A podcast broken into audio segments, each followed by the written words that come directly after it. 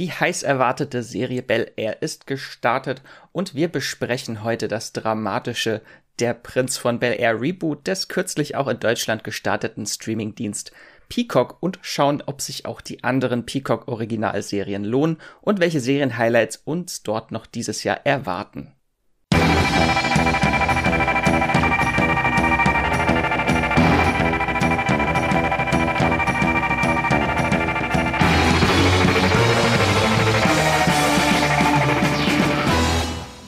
Hallo und herzlich willkommen zu einer neuen Folge vom Streamgestöber, eurem Movie-Pilot-Podcast, wo wir über alles rund um Streaming, Filme und Serien im großen Streaming-Kosmos da draußen sprechen.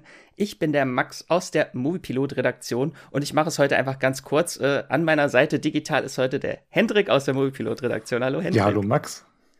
Wir müssen ja gar nicht groß um den heißen Brei drum reden heute. Ähm, und weil wir bestimmt äh, nochmal heute später darauf zurückkommen werden, hätte ich jetzt noch eine Eingangsfrage für dich. Wie viele Streamingdienste hast du denn gerade so abonniert? Jetzt muss ich kurz durchzählen. Also, boah, also The Zone, Sky, das sind zwei, Netflix drei, Amazon vier. Apple habe ich gerade nicht abonniert tatsächlich, also sind wir immer noch bei vier. Wen habe ich noch nicht gesagt? Äh, Disney Plus, fünf. Oh Gott, oh Gott, oh Gott. Äh, wenn man jetzt noch Paramount dazu zählt, äh, nicht Paramount, sondern äh, Peacock, über den wir ja gleich reden, dann sind es fünfeinhalb. Und warum das ein halber ist, da kommen wir wahrscheinlich auch gleich noch drauf. äh, ich glaube fünfeinhalb, wenn ich keinen vergessen habe. Und du? Also mal schon mal spannend, dass du da Sohn hast. Das ist doch so unglaublich teuer geworden. Noch nicht. Ich, hab, ich bin ja, ich bin ja Stammabonnent äh, von, von der Sohn. Also ich war Bestandskunde, deswegen gilt das für mich erst ähm, ab 1. Juli oder so. Also bis dahin äh, zahle ich noch 15 Euro. Und dann zahlst du 100. Ja, gefühlt, gefühlt. gefühlt 100. Wenn man dann irgendwie äh, noch die anderen Sport-Streaming-Dienste dazu hat, dann sind es irgendwie 60 oder so. Und da muss ich mir schon überlegen, ähm, wie ich das dann künftig mache, weil das ist echt irre viel für, für das ja. Produkt am Ende. Naja. Und bei den ganzen Streaming-Diensten, das, das summiert sich ganz schnell. Also bei mir ist es Netflix, Amazon, Disney Plus, dann noch Join Plus, Apple, Crunchyroll, gerade auch noch Wacker nehmen. Also leider, weil ich gerade meine Anime-Phase wieder habe, auch noch zwei Anime-Streaming-Dienste. Und dann, dann hat man noch so aus dem Freundeskreis noch irgendwie noch äh, TV Now, wollte ich gerade sagen. RTL Plus mhm. sich noch irgendwie geschnort. Nee, genau, man, man ist ja, man ist ja schon irgendwo Parasit dann auch noch irgendwo ja, ja. dabei. Ja, ja, nee, ich bin auch so ein, ich, ich, ich war früher so ein Streaming-Messi, ich habe das irgendwie alles so nebenbei laufen lassen noch. Aber inzwischen mache ich mir auch so, so, so ähm, setze ich mir so Alarm, äh, äh, Alarme, um, um dann eben irgendwann meine Streamingdienste nochmal zu kündigen. Das war bei Apple jetzt zum Beispiel so, gucke ich gerade gar nicht. Äh, und dann, dann dachte ich mir, gut, dann kannst du es jetzt auch einfach mal für drei Monate schlafen lassen oder so. Aber jetzt, wo du gerade Join Plus gesagt hast, nee, RTL Plus habe ich natürlich auch. Da habe ich gerade ein äh, Probeabo laufen. Ja. Uh. Aber wir reden ja heute nicht über RTL Plus, sondern über äh, Peacock, beziehungsweise erstmal äh, auch über Bell Air. Da sind nämlich die ersten drei Folgen gerade am Montag gestartet. Und zwar bei dem neuen Streamingdienst, von dem ihr vermutlich noch nichts gehört habt. Und äh, deshalb nehmen wir den Start von Bel Air heute mal direkt zum Anlass, um Peacock etwas genauer unter die Lupe zu nehmen. Einige von euch werden sich jetzt vielleicht denken, Pi, was? Äh, aber genau dafür sind wir im Streamgestöber ja eure Navigatoren im großen Ozean der Streamingdienste, der nun durch ein kleines Binnengewässer erweitert wurde, dass wir euch etwas, äh, dass wir etwas genauer ergründen wollen heute. Konkret heißt das, wir haben heute ein paar kurze Serienchecks, äh, natürlich mit Bel Air und weiteren neuen Serien, die es bei Peacock gibt und äh, schauen, was äh, Peacock sonst noch so im Angebot alles zu bieten hat demnächst. Aber bevor es losgeht, noch ein kleiner Hinweis in eigener Sache. Wie ihr bestimmt schon mitbekommen habt, wenn ihr Streamgestöber verfolgt, haben eine spannende Werbekooperation mit Magenta TV, dem Streaming- und TV-Angebot der Telekom. Das heißt für euch, wir stellen euch wöchentlich in einer kleinen Extra-Rubrik Serienhighlights, Geheimtipps und Entdeckungen vor, die wir im Streaming-Angebot der Magenta TV Megathek entdeckt haben und die ihr nicht verpassen solltet. Und den Magenta TV Must Watch der Woche gibt es dann später in der Folge zu hören. Aber vor bedanken wir uns schon mal herzlich bei unserem Kooperationspartner Magenta TV. Und damit sage ich, Hendrik, auf ins Streamgestöber hinein in die Peacock-Serien. Und äh, vielleicht fangen wir erstmal ganz grob damit an, äh, was ist äh, Peacock überhaupt? Äh, das ist nämlich ein neuer Streaming-Dienst, beziehungsweise ist der hauseigene Streaming-Dienst von Comcast, zu denen auch äh, NBC Universal gehört. Und in den USA ist Peacock als eigener Dienst 2020 gestartet.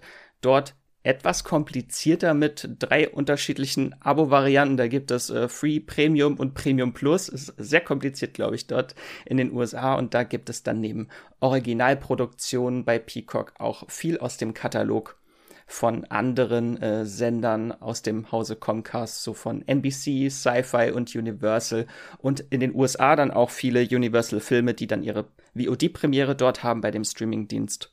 Aber in Deutschland sieht das Ganze etwas anders aus. Da ist er am 25. Januar äh, 2022 gestartet. Hendrik, äh, wie ist denn Peacock jetzt in Deutschland überhaupt?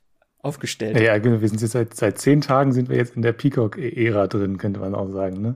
Ja, genau. Also es wird, es wird nicht weniger kompliziert, weil ähm, Peacock ist bei in Deutschland bei im Entertainment-Paket von Sky dabei.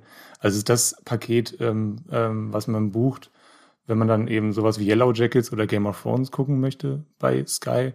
Ähm, es ist alles ziemlich ähm, ja kompliziert, finde ich. Also man, ich bin mir auch nicht ganz sicher, zum Beispiel, das habe ich noch nicht rausgefunden, wenn man jetzt zum Beispiel die lizenzierten Filme von Peacock schauen möchte, ob die dann im Sky Cinema Ticket dabei sind, ähm, weil bei Sky Cinema kann man normalerweise eben nur Filme gucken und keine Serien. Das weiß ich nicht ganz genau, wie das, wie das Ganze, Ganze funktioniert. Ähm, aber jedenfalls, wenn man äh, Peacock-Serien äh, gerade gucken möchte, dann muss man das Entertainment-Paket von Sky buchen. Und ähm, daran merkt man schon so ein bisschen, es funktioniert wie so ein Sender innerhalb eines Streaming-Dienstes. Also so ein bisschen wie Star bei Disney Plus. Äh, es ist da so eingekapselt. Also es ist ein, ein Dienst innerhalb eines Dienstes. Äh, es ist mehr so eine Rubrik, äh, in der man sich dann so ein bisschen ja, zurechtfinden muss. Ein bisschen kann man dann, ist dann gekennzeichnet. Also die Peacock-Serie, da ist dann so ein kleines Banner drüber mit Peacock. Das ist so, ein, so ein Regenbogenfarbener ähm, Streifen dann darüber gelegt. Daran erkennt man, das ist jetzt gerade eine Peacock-Serie. Und ansonsten äh, merkt man gar nicht, dass man bei Peacock gerade drin ist in dem Streaming-Dienst. Man ist eigentlich die ganze Zeit bei Sky. Ähm, es sind so knapp äh, 100 Titel, glaube ich, gerade, weil es auch nur eine Auswahl von den, äh, von den Peacock-Serien äh, ist, die jetzt gerade bei Sky, Sky verfügbar sind. Ähm, ja, es ist alles ein bisschen schwammig noch. So richtig angefreundet habe ich mich mit dem Dienst noch nicht. Einfach weil, weil er noch so, so, ein, so ein ähm, ja, zerfranstes Profil hat. Äh, deswegen am ehesten habe ich mir den Dienst jetzt noch über, über die Eigenproduktion erschlossen, aber da kommen wir ja später noch drauf. Ähm, was ich noch sagen kann zu, ähm, zu Peacock ist, dass es auch Lizenztitel gibt. Also so, so Serien, die lange Zeit gar nicht oder nur bei kleineren Streamingdiensten in der Flatrate verfügbar waren, äh, sind jetzt bei Peacock dabei, sowas wie 30 Rock, die große Sitcom, äh, sowas wie Bates Motel, was früher bei Netflix war, ähm, Dr. House, Children of Man, der Film, der Science-Fiction-Film, den kann man da streamen bei Peacock, Gladiator, also schon so Filmklassiker. Das ist so grob das Profil von Peacock, wie es jetzt gerade äh, nach, nach den ersten Eindrücken so umreisen kann. Äh, ja, ist noch so ein bisschen ärmlich, das Angebot. Natürlich sind da tolle Serien dabei, natürlich äh, 30 Rock, das ist ja so die NBC-Comedy, die natürlich dann auch auf Peacock gehört. Ähm, und dann Serien, was ist noch dabei, was hatte ich gesehen? Battlestar Galactica zum Beispiel oder Heroes äh, und The Office was auch ein großer NBC-Sitcom ist, die dann, der dann äh, Netflix ein bisschen zuvor gekommen ist. Ich glaube, das hätte auch so ein großes, so ein richtig toller Launch-Titel sein können für Peacock, zu sagen, wir haben jetzt erstmals hier The Office US äh, irgendwie in Deutschland groß äh, im Abo zu streamen, aber dann ist äh, Netflix ein bisschen zuvor gekommen. Ja, es ist richtig gutes Zeug äh, und das ist ja sowieso, also Sky ist ja schon so, Sky Ticket ist der Streaming-Dienst, würde ich sagen, mit den ähm, ja, am hochwertigsten produzierten Serien, äh, den man hier so, so, so schauen kann. Also vielleicht noch Apple TV Plus noch ein bisschen da rausgenommen, aber bei Sky hast du halt die HBO-Serien. Jetzt kommt eben noch Peacock dazu.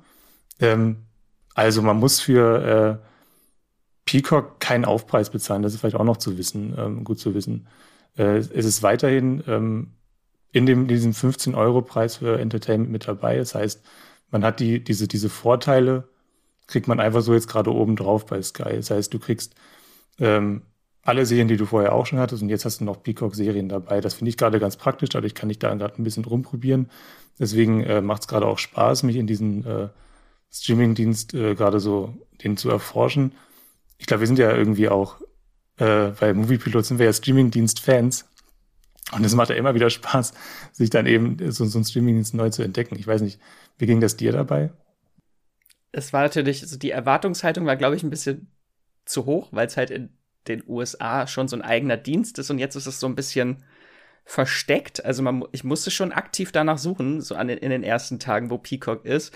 Ähm, was dann irgendwie so weiter unten irgendwo in so einem Slider von Sky ist ein kleines Peacock versteckt. Ähm, aber jetzt natürlich noch so schön übersichtlich, dass man sich auch alle Originalserien noch angucken kann.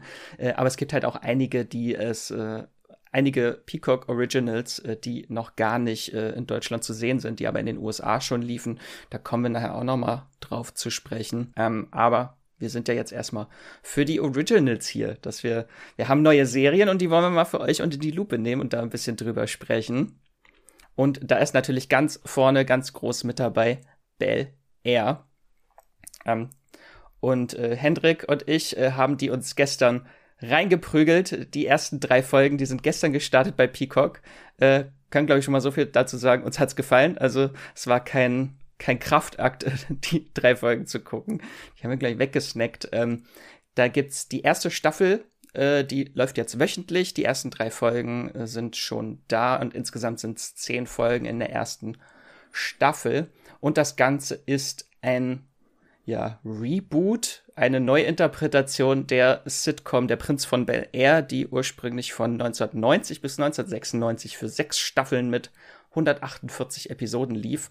Und das Ganze basiert auf einer Idee von Morgan Cooper. Der hat nämlich 2019 so einen Fan-Trailer, so eine, dieses düsteren äh, Bel Air Reboots äh, online gestellt und der ging durch die Decke, dieser Trailer, und der hat dann auch Will Smith äh, sehr groß gefallen, der dann mit seiner Produktionsfirma Westbrook da eingesprungen ist und das Ganze jetzt auch produziert, das Reboot. Und da gab es einen großen, Bet äh, einen großen Bieterwettstreit auch um die Serie mit unter anderem Peacock und ich glaube Netflix und HBO Max waren auch dabei, aber Peacock gewann dann am Ende dieses äh, Bietergefecht äh, und bestellte direkt zwei Staffeln, ohne dass überhaupt eine Pilotfolge oder so produziert wurde. Also war schon ein großes Wagnis, einfach nur auf Grundlage eines Pitches äh, sagen, hier, nehmt unser Geld, äh, macht das für uns bitte. Ich glaube, Netflix hat ja da das äh, nächste Cobra Kai äh, gewittert, könnte ich mir gut vorstellen. Ja, stimmt. Ich glaube, die, die erschließen sich gerade so die äh, Legacy-Sequels durch Cobra Kai. Mal gucken, was dann als nächstes bei Netflix kommt für äh, dramatische Sitcom-Reboots vielleicht. äh, Hendrik, was verbindet, vielleicht generell erstmal so, was verbindest du denn überhaupt mit dem Original, mit der Sitcom? Ist das so eine Serie, für die du starke nostalgische Gefühle hast überhaupt? Ja, ohne jetzt zu pathetisch zu werden, also äh, der Prince von Bel Air, das war so eine Sitcom, die war einfach immer da. Also ich habe, es war weder war es eine Lieblings-Sitcom von mir, aber ähm, es ist schon, es war es eine Sitcom, mit der ich aufgewachsen bin, ohne dass ich sie jetzt äh, regelmäßig geguckt hätte, weil wenn man äh, in den 90ern oder auch in den 2000ern so durchgesäppt hat bei, ähm, keine Ahnung, wo sie damals lief, äh, wahrscheinlich bei, bei RTL 2, glaube ich, oder so, ich kann es gerade wirklich nicht sagen, oder eben später bei ähm, Comedy Central, konnte es irgendwie sicher sein, äh, wenn dann, wenn du um 16 Uhr dann bei Comedy Central warst, da lief dann irgendwie eine Folge Prince von Bel Air äh, in diesem, diesem verkrisselten äh, VHS-Look damals noch. Und eben, du konntest sicher sein, okay, da ist jetzt gerade Will Smith, der macht irgendwas Witziges mit seiner äh, deutschen Synchronstimme, die ja irgendwie auch äh, Peter Griffin von Family Guy spricht. Das ist irgendwo dieses, dieses Kolorit, was, was ich dann irgendwie so, was, was ich, was sich bei mir dann irgendwie so reingefressen hat. Also Prince von Bel Air ist, ist eine, so ein, eine der ersten Sitcoms wahrscheinlich auch, die ich, die ich so geguckt habe. Aber ich habe sie eben nicht, nie wirklich bewusst geguckt. Ich weiß genau, was da passiert, aber ähm, ich hätte sie mir jetzt auch gerne noch ähm, äh, vor diesem Podcast auch nochmal angeguckt, aber man kann sie jetzt gerade leider wahrscheinlich nur im linearen TV irgendwie gerade ohne Aufpreis gucken. Ich hätte gerne nochmal geschaut, äh, mir bewusster angeguckt, was, was eigentlich so, ähm, ja, die, die, die, die wirklichen Grundthemen sind von dieser Sitcom. Man, man, man weiß das ja ungefähr, dass es da eben um, um die Biografie von Will Smith im Gröbsten geht, der in eine, in eine reiche Familie reinkommt, äh, zu der er eigentlich nicht dazugehört. Ähm, ja, das ist so, also, mal so ganz grob, wie, wie ich zu dieser Sitcom stehe. Aber ich kann nicht genau sagen, ähm, ob ich sie gut finde, die Sitcom. Sie ist einfach, weil, weil, ich, weil, sie, weil ich eben so nah dran bin, ohne wirklich äh, sie wirklich irgendwie zu mögen. Weiß ich, wie ist, wie ist es bei dir?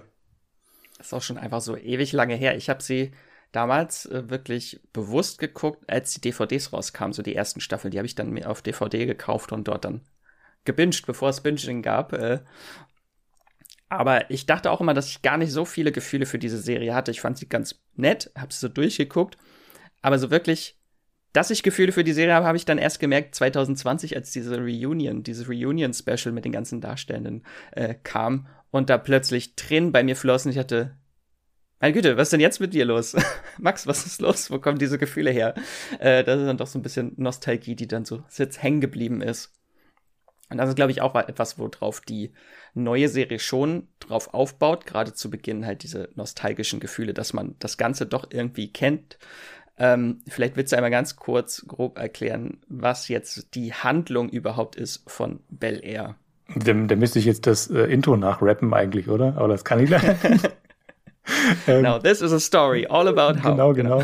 äh, ja, also der Charakter, der Hauptcharakter Will Smith tatsächlich auch, er heißt ja in beiden Serien wirklich auch Will Smith, äh, ähm, kommt äh, aus Philadelphia. Ich komme jetzt gerade wirklich fast, das ist wirklich fast in dem Rap-Ton fast schon. Ich, nee, ist es, mal gucken. Nein, er kommt aus Philadelphia. Er kommt aus West Philly. Aus, ne? aus West Philly, ähm, äh, würde ich sagen, eine, eine bürgerliche Gegend, ohne dass es jetzt irgendwie besonders, besonders reich oder besonders arm ist. Es ist ganz, einfach ein ganz normaler Haushalt, aus dem er da kommt. Äh, ähm, dann passiert irgendwas. Ähm, ich glaube, im Original ist es so, dass er einen Basketball auf eine, ähm, auf eine Gruppe wirft und da sind, glaube ich, irgendwie so ein paar Klein Kleinkriminelle dabei, die danach auf ihn abgesehen haben.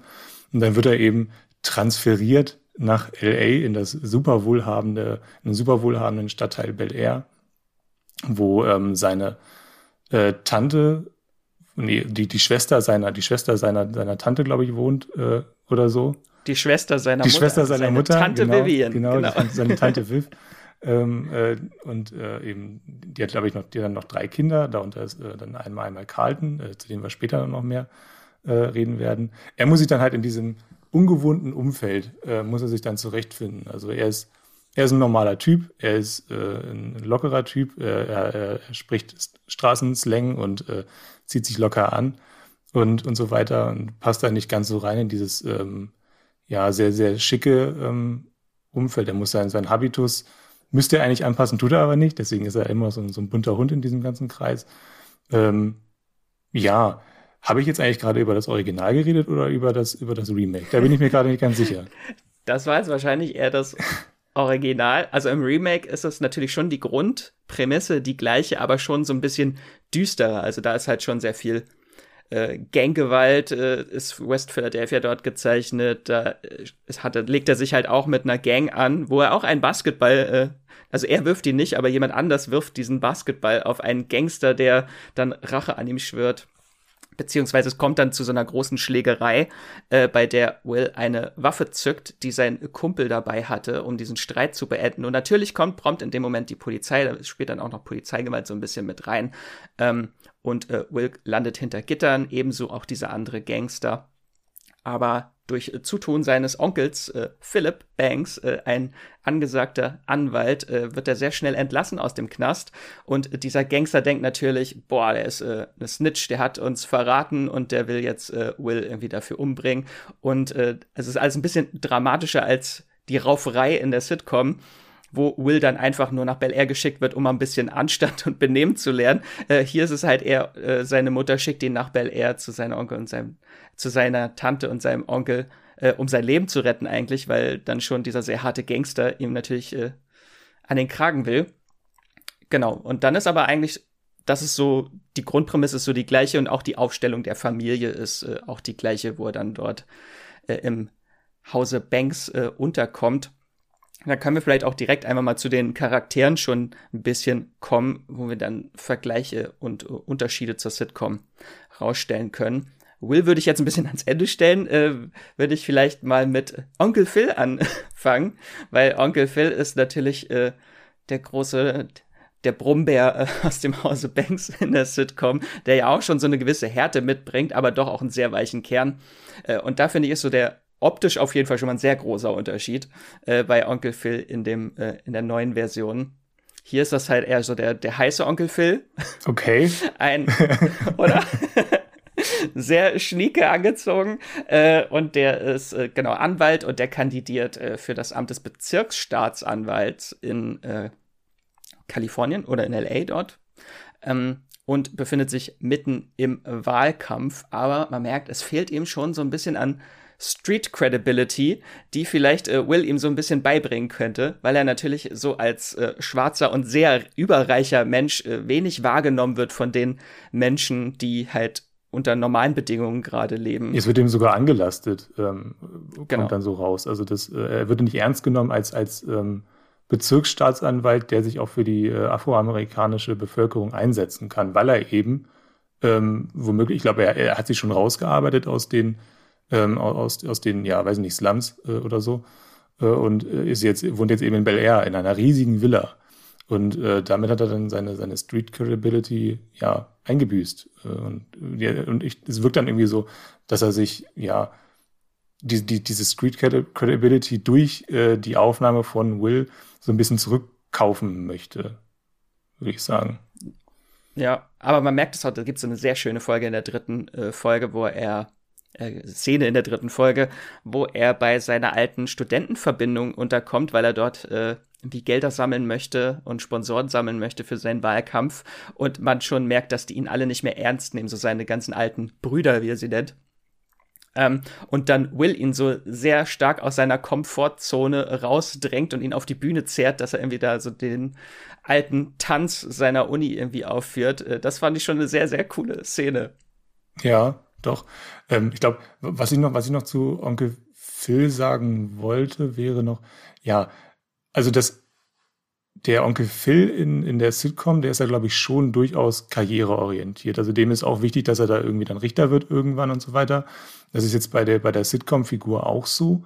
Aber was ich jetzt ganz interessant finde, ist einfach, dass alles, was jetzt in der, in der, in der, in dem, in dem Remake passiert, da, da braucht man dann nur so einen kleinen Schubser und dann wirkt das irgendwie alles ein bisschen düsterer. Weil bei, ähm, bei, bei dem Onkel Phil in der, in der Serie, da ist es alles, da ist dann dieses, dieses Karriereorientierte plötzlich so in einer, in einer Überzahl. Also man hat das irgendwie das Gefühl, bei allem, was er tut, verfolgt er eine Agenda und Will ist ihm eigentlich gar nicht wichtig als Person. Und bei in der Sitcom hält sich das so ein bisschen die Waage. Da ist dieses, äh, er möchte halt irgendwann mal äh, Richter werden und so weiter. Und das ist auch gut für die Familie. Aber dieser Onkel Phil, der wirkt dann doch sehr egoistisch ähm, ich weiß nicht, das ist aber so ein bisschen so ein paar Sachen, die sich dann auf andere Figuren. Ja, ja das ist, glaube ich, so der Unterschied. Dem Sitcom-Onkel Phil ist, glaube ich, eher so die Familie wichtiger und mhm.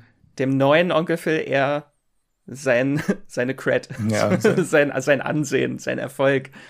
Weil das natürlich etwas ist, wodurch er sich definiert als schwarzer Mann, dass er sagt, ich habe Erfolg, ich habe hier ein großes Haus, habe sehr viel Geld. Äh, er sagt aber nicht, wie viel Geld er hat. Äh, das wäre too much. Ähm, genau, an seiner Seite wollen wir direkt auf Tante Vivian zu sprechen kommen. Die kann ich noch nicht so ganz greifen. Ich finde sie aber schon einen sehr tollen Charakter. Sie ist so eigentlich so die Stimme der Vernunft, die dann immer so dort rumläuft und die Familie so ein bisschen zusammenhält, weil äh, sehr viel Reibungsfläche entsteht durch Wills Ankunft und sie eigentlich ihr Hauptjob ist es, Will immer wieder runterzubringen oder Carlton, dass die sich nicht jetzt gleich irgendwie gegenseitig an die Gurgel bringen. Das ist so, was mir jetzt so nach drei Folgen von ihr hängen geblieben ist. Ja, ja, sie, sie, sie ist, glaube ich, irgendwie, also wenn man das jetzt nur aus, aus Wills Perspektive betrachtet, sie ist streng, aber sie ist eben auch fair. Also es, sie ist jetzt nicht so, nicht so kalt äh, wie, wie, wie Onkel Phil oder so. Äh, aber also da jetzt auch nochmal ganz kurz darauf. Ich glaube, also was die Serie tut, ohne da jetzt schon zu tief einsteigen, ist, glaube ich, dieses, dass sie verschiedene Betrachtungswinkel auf die, auf die Figuren einnimmt, die, die wir eben aus der Sitcom kennen. Also man kann ja den Onkel Phil aus der Sitcom, den könnte man ja schon auch als karriereorientierten Typen irgendwie wahrnehmen, wenn man dann irgendwie einfach nur mal äh, irgendwie ein bisschen tiefer reingeht vielleicht. Und das ist ja bei der Tante Viv ähnlich. Bei, bei Tante Viv finden wir dann irgendwann raus, äh, und da will ich jetzt auch nicht zu sehr spoilern, das ist auch kein großer Spoiler, dass sie ähm, für die Geburt ihrer, ihrer Tochter, ihrer ersten Tochter, ihre Künstlerin, äh, Künstlerinnenkarriere zurückgestellt hat. Das ist, glaube ich, etwas, Oh, da kann erinnere ich mich zumindest nicht dran, das, was wir jetzt von der Tante Viv aus der Sitcom nicht wissen. Aber es kann ja durchaus sein, ähm, dass sie, dass sie diese Biografie ebenfalls hatte, dass sie ihre Karriere zurückstellen musste. Nur ähm, ist das äh, etwas, was in dieser Feelgood-Sitcom gar keinen Platz hätte, tonal. Ähm, das finde find ich, das finde ich, fand ich von vornherein äh, an der, an der, an der, an dem Remake spannend. Und in gewisser Weise ist sie auch so ein bisschen so eine Zukunftsversion von Will. Also sie zeigt so ein Was wäre wenn, weil sie kommt ja auch aus den, so von den Straßen Philadelphias. Ähm, ist ja immerhin seine Tante. Und äh, sie erzählt dann auch immer, dass sie so ihren, ihren Slang abgelegt hat und äh, eigentlich so assimiliert wurde in diese Welt von Bel Air. Das, was Will eigentlich, wovor er so ein bisschen Angst hat. Äh, aber was du eben schon gesagt hast, dass du sagst, äh, im Prinzip kann man auch Figuren aus der Sitcom direkt reinnehmen. Äh, das wirkt manchmal so, dass man sie auch direkt in diese neue Serie mit reinnehmen will, äh, könnte. Das wäre für mich zum Beispiel Hillary. Also Hillary ist für mich eigentlich genau die Hillary aus der Sitcom, nur im Jahr 2022. Äh, also die alte Hillary aus der Sitcom wäre heute auch äh, ein, ein Millennial und Influencerin, die gerade ihr Gap Year wahrscheinlich schon im dritten Jahr macht und nicht weiß, äh, was sie will und sehr modebewusst ist äh, und halt mega Influencerin und so ein bisschen auf Findungssuche, was sie überhaupt im Leben möchte. Hillary ist die älteste ähm, Tochter von, äh, glaube ich, aus der Familie, oder? Da muss ich noch mal kurz. Genau. Ja, genau. Ja, ja. Genau, sie, ist, sie ist die, die in der in dem Remake so, so eine Koch Köchin-Influencerin-Karriere, glaube ich, einschlagen möchte. So habe ich das, glaube ich, verstanden. Ich glaube, sie möchte Koch-Influencerin werden oder Ess- oder Food-Influencerin oder so. Ja, stimmt. Ja, genau. Stimmt. Äh, nee, sie hat auch, glaube ich, also selbst, selbst die Kostüme, äh, die sie trägt, habe ich das Gefühl, könnten auch damals dann in den 90er Jahren äh, hätte, hätte dann noch die, die Figur auftragen können. Stimmt schon. Ja, das sind, sind alles, die sind, sind sie schon sehr ähnlich. Und deswegen, das finde ich, finde ich so spannend. Man braucht, man muss dann nur so ein paar, so ein paar, ähm, ja, neue, neue Schattierung irgendwie anlegen und sofort hast du einen, einen, einen neuen Seriencharakter, der dann trotzdem irgendwie der alte Seriencharakter ist. Das finde ich schon sehr spannend. Ich würde jetzt sagen, bevor wir jetzt so über die zwei wichtigsten Charaktere in, dem, in der neuen Serie sprechen, es gibt halt in den ersten drei Folgen auch eigentlich so fast alle großen Charaktere aus der Sitcom kommen da drin vor. Also Wills Mutter, es gibt noch Ashley, also Baby Ashley kommt noch drin vor und äh, Joffrey, der jetzt nicht mehr der Butler ist, sondern der Hausmanager. Äh, und Jazz kommt vor und Lisa kommt vor, aber das sind halt alles so Figuren, die jetzt noch sehr im Hintergrund rücken. Also ich glaube, Ashley ist so zweimal durchs Bild gelaufen ja, in den ersten viel, drei viel Folgen. Zu also da Screentime war ich auch äh, überrascht, ja. Äh, dass, sie, dass sie nicht. Ich kann noch nicht sagen, was sie für eine Person eigentlich ist. Ja. Wirkt so ein bisschen vor, äh, neunmal klug gerade noch, äh, weil sie, ich weiß nicht, ich hab, kommt der Satz nicht mehr so in den Kopf, aber sie hat irgendwas, irgendwas sehr cringig, niedlich, Schlaues gesagt, was für eine Zwölfjährige irgendwie äh, mega unpassend wirkte. Ich weiß es nicht, hat mir, hat mir nicht gefallen. Ich hoffe, dass, dass, dass sie das noch ein bisschen besser ausarbeiten bei ihr. Ja, das sind halt so ein paar Figuren, die jetzt noch sehr am Rand sind, die jetzt so in den ersten drei Folgen nicht so in den Vordergrund gerückt sind. Aber die, die ganz äh, vorne an der Front dabei sind, für die wir, glaube ich, auch die Serie gerade sehr feiern, sind natürlich Will und Carlton. Und Carlton ist, glaube ich, schon die krasseste Abkehr von der Sitcom-Version. Also, äh, willst du kurz beschreiben, was, was, was ist der Carlton, was ist jetzt anders an ihm? Nee, was er tanzt ist, nicht ja, mehr. genau, genau. Also ja, gut, ich, ich, kann mich an die Tänze nicht erinnern, tatsächlich, aber, aber der Carlton, den man aus der Sitcom kennt, das ist halt schon ein, ähm, ein unsicherer Typ, würde ich sagen, äh, der, der äh, durchaus in, den, in, in, seiner, in seiner Beziehung zu Will sich auch immer ein bisschen ähm, ja, untergeordnet fühlt, weil er eben auch kleiner ist als er, also deutlich, deutlich kleiner. Das ist ja, da werden ja auch in der Sitcom dann ständig Witze drüber gemacht. Er ist irgendwie zwei Köpfe kleiner als, glaube ich, der eins. Das ist er hier auch. Ja, genau, irgendwie. Ich glaube, Will Smith ist, glaube ich, irgendwie 1,90 oder so groß und äh, äh ich glaube, die meisten Menschen sind kleiner als Will Smith. Ähm, und also die, diese körperlichen Unterschiede, die werden äh, in, in, der, in dem Remake auch kurz angesprochen. Danach spielen sie, glaube ich, weniger eine Rolle, weil es dann doch viel mehr um die Unterschiede im Wesen geht. Also Will ist derjenige, dem alles irgendwie zufällt. Und ähm, Carlton ist derjenige, der sich das dann durch Beziehungen und, und äh, durch Kommunikation erarbeiten muss und durch ja auch, äh, auch einen gewissen Arbeitsethos. Und äh, genau, Will fliegt das eben alles zu. Und ähm, in, der, in dem Remake ist Carlton so ein, so ein Streber, würde ich sagen. Aber ein Streber, der es geschafft hat, ähm, die, die Menschen dann eben nicht durch, durch sein streberhaftes Verhalten abzustoßen, sondern er ist sehr beliebt an der Schule.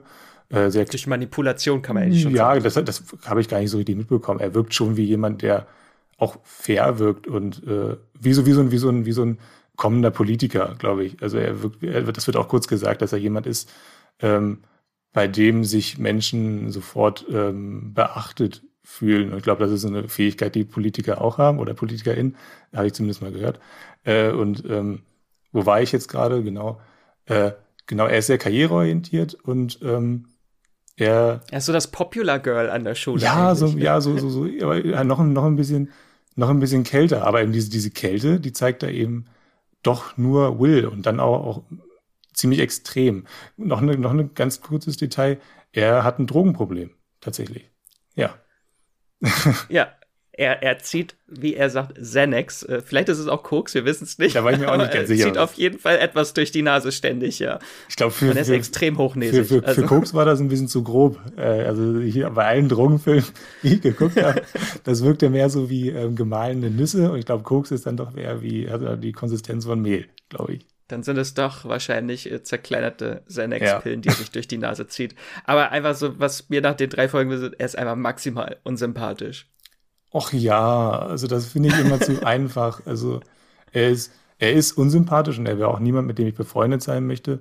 Aber ähm, also er, er tut mir auch leid und äh, ich kann vieles von dem, was er so tut, nachvollziehen. Ich kann verstehen, dass er eifersüchtig ist auf Will durch, durch das, was ich eben gerade schon erklärt habe. Also äh, er muss sich das alles erarbeiten. Will ist auch, glaube ich, so ein Typ.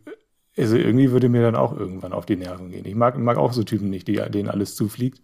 Äh, und, äh, Aber das ist ein schönes, äh, schönes Stichwort, dass das äh, Will fliegt alles zu. Das ist ja auch was thematisiert wird, dass Carlton eigentlich nicht er selbst ist. Also er ihm selbst fiel sowas nicht zu. Er musste sich verstellen, er musste sich assimilieren, äh, um dort Teil zu sein dieser elitäre, mhm. der elitären Gemeinschaft dort an der Schule. Das, das erzählt er ja auch, dass er sich verstellt und er, er spricht halt auch keinen Slang. Er spricht ja akzentuiert äh, und er ist, er fühlt sich schon so wie etwas Besseres, aber er ist trotzdem nicht authentisch. Also er, schon, er muss sich halt ständig verstellen, um der zu sein, um den Erfolg und die Akzeptanz zu haben, die er haben möchte.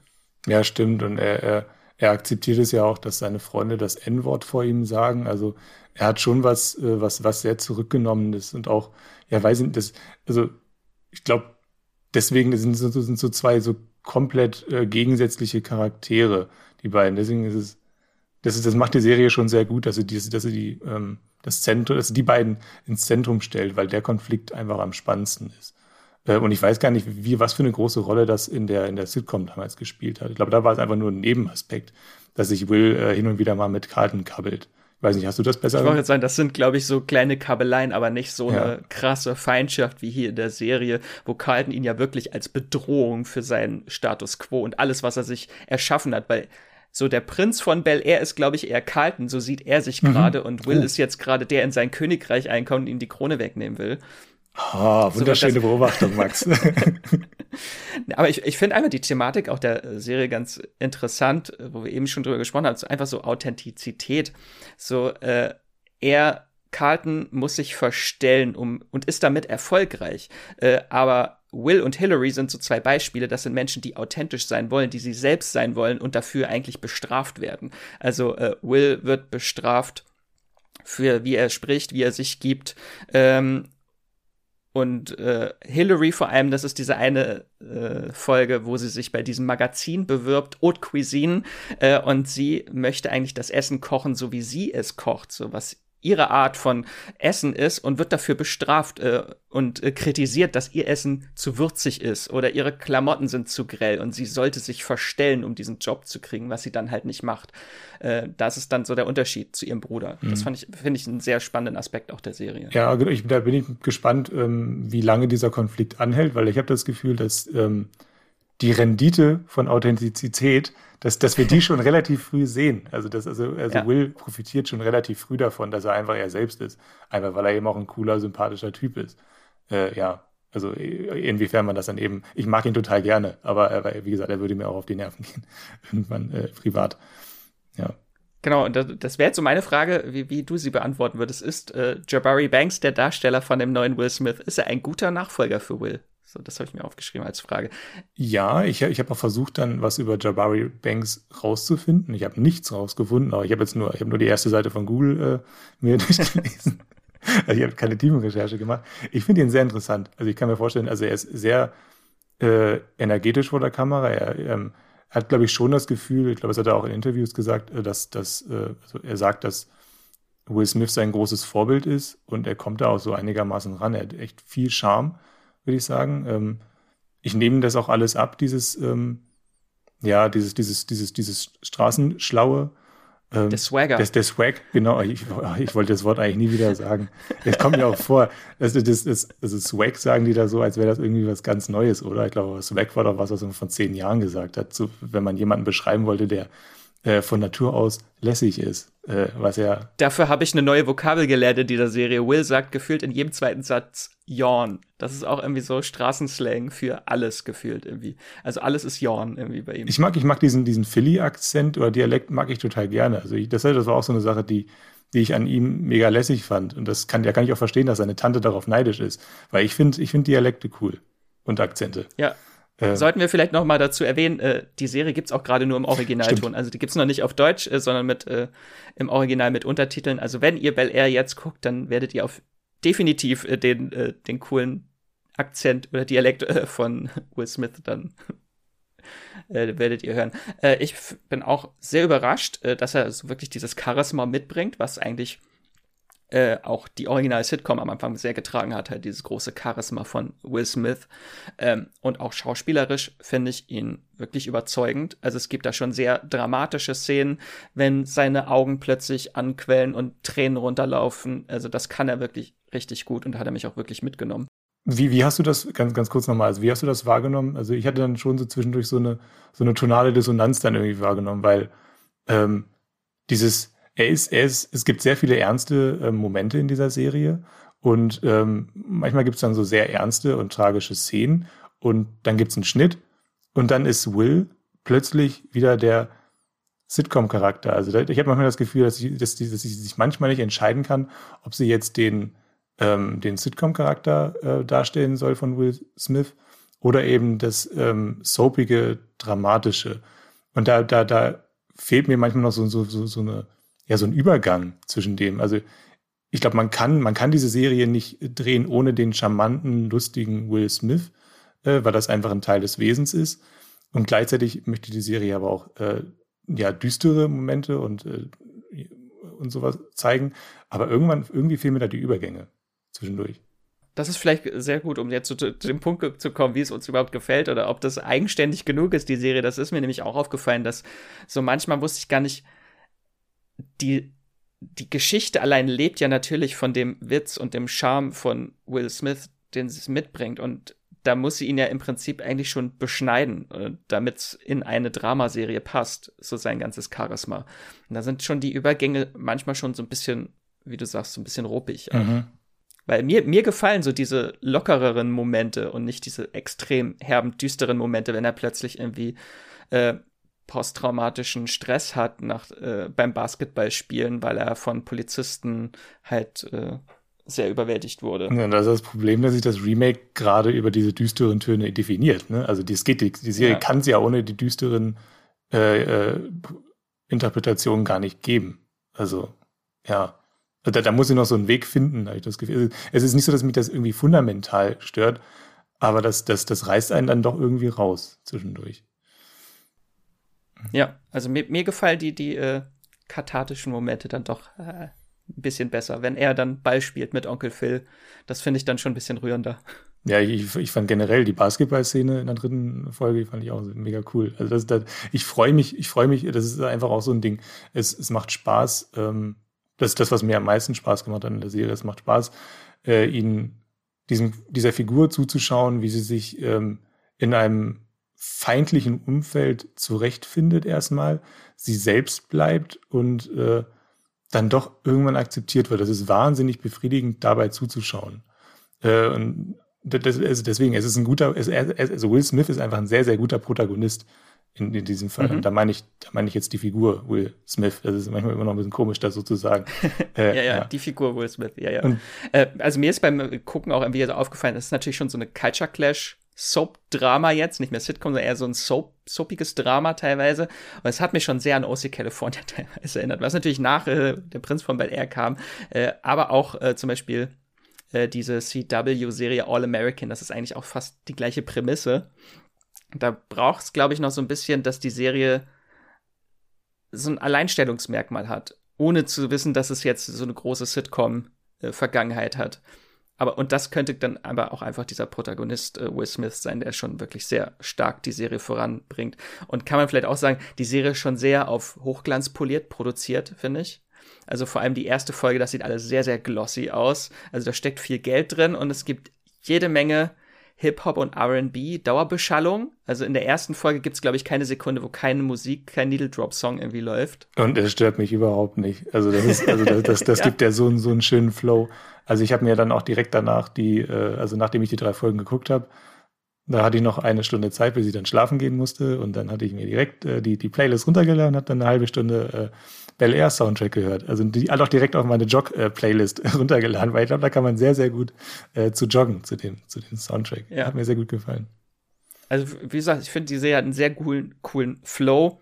Ähm, auch der dramatische Anteil, so diese vielen unbequemen Themen, die jetzt da angesprochen werden, die in der Sitcom natürlich nicht so verhandelt wurden damals, äh, finde ich auch einen spannenden Aspekt.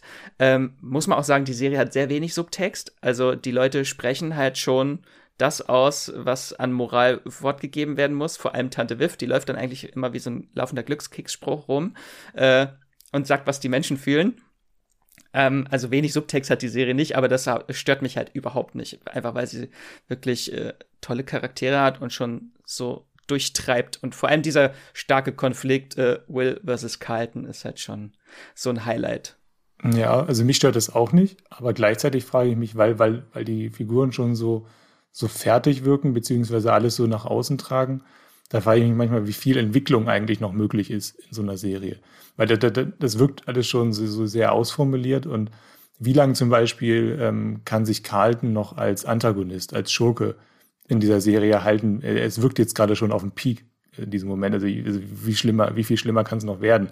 Wenn es noch schlimmer wird, dann, dann, dann ist er halt irgendwann nicht mehr als Familienmitglied tragbar. Das ist ja, also diese, diese Extreme äh, und was auch so ein bisschen dadurch ja ähm, noch offensichtlicher gemacht wird, weil, weil, die, weil die Figuren eben alles aussprechen, das, das, da bin ich mir nicht ganz sicher, ähm, also wie weit das noch gehen kann in, in, in, der, in der Serie. Also wie viele Staffeln sollen da kommen oder oder wie soll Das finde ich aber den spannendsten Aspekt ja. daran eigentlich, weil wie die Sitcom, die läuft dann für sechs Staffeln und da hast du so feine Nuancen, ne, wie so von Charakterentwicklung, aber jetzt nicht so wie hier, weil als Dramaserie, da werden Konflikte halt von Folge zu Folge weitergetragen, die müssen nicht in 20 Minuten abgearbeitet werden und da ist viel schnellere Charakterentwicklung dabei. Deswegen kommt die Serie, glaube ich, auch sehr schnell an einen Punkt, wo sie sich wirklich ganz krass distanzieren, distanzieren wird von der Sitcom. Und dann den Punkt erwarte ich noch. Ich denke mal, dass es am Ende der ersten Staffel ist. Wir wissen ja, es kommt eine zweite Staffel schon, weil dieser Konflikt Carlton Will ist natürlich jetzt spannend am Anfang, aber der wird niemals, der wird nicht auf ewig fortgetragen. Wird wahrscheinlich schon eher so eine, so eine wechselhafte Beziehung, dass die beiden sich irgendwann den Weg finden, wie sie sich gegenseitig unterstützen können. Das finde ich, finde ich auch spannend, dass sie das jetzt quasi nur ähm, den, den Reboot-Aspekt nur als Einfallstor äh, benutzen, weil ich dachte mir auch die ganze Zeit, das könnte eine normale Serie sein, auch ohne die Bindung äh, zur, zu Prince von Bel Air. Das könnte dann wirklich eine Serie sein, die die äh, Klassenunterschiede ähm, zwischen, ähm, ja, weiß nicht, auch den, den, den öffentlichen und den privaten Schulen und so weiter aufarbeitet. Ähm, würde mit den Themen, die diese Serie bearbeitet, könnte, könnte also es würde auch funktionieren ohne den, ohne die Verbindung zu, die, zu dem, ja, weiß nicht, Franchise äh, Will Smith und, und Bel Air. Aber würdest du jetzt erstmal kurz Fazit nach den ersten drei Folgen ist schon eher Daumen hoch? Ja, also so, so ein Dreiviertel Daumen hoch, würde ich sagen. Äh, doch, aber nee, ich hatte, ich hatte bei den drei Folgen äh, wirklich sehr viel Spaß. Also ich habe, das kann ich ja schon mal ein bisschen vorausgreifen, ich habe drei Serien von Peacock jetzt geguckt und das war die einzige Serie, ähm, wo ich mir dachte, nach der ersten Folge, das guckst du jetzt gerne weiter. Ich hatte auch sehr große Bedenken bei der Serie vor vorweg und eigentlich gar nicht so viel Lust, die zu sehen. Aber jetzt nach den drei Folgen bin ich halt so voll drin äh, und werde die auch definitiv zu Ende gucken, also weiter gucken, die Staffel. Ähm, genau, und die sind immer so 45 Minuten lang, die Folgen. Die erste Folge ist ein bisschen länger, aber so, so als 45 Minuten Snack jetzt immer montags ist es, glaube ich, jetzt schon bei mir im Terminplan drin. Montagsabends ist dann jetzt Bel Air Tag. Ja, mal gucken, ne? Also Montag ist ja auch Euphoria-Tag eigentlich. Eieiei. Also bei mir ist Euphoria. ich glaube, du brauchst, du kannst erst Euphoria gucken und brauchst dann aber Bel Air, um wieder runterzukommen. Das stimmt, ja. Also so, so Carltons Drogenkonsum kann niemals so eskalieren wie der in Euphoria.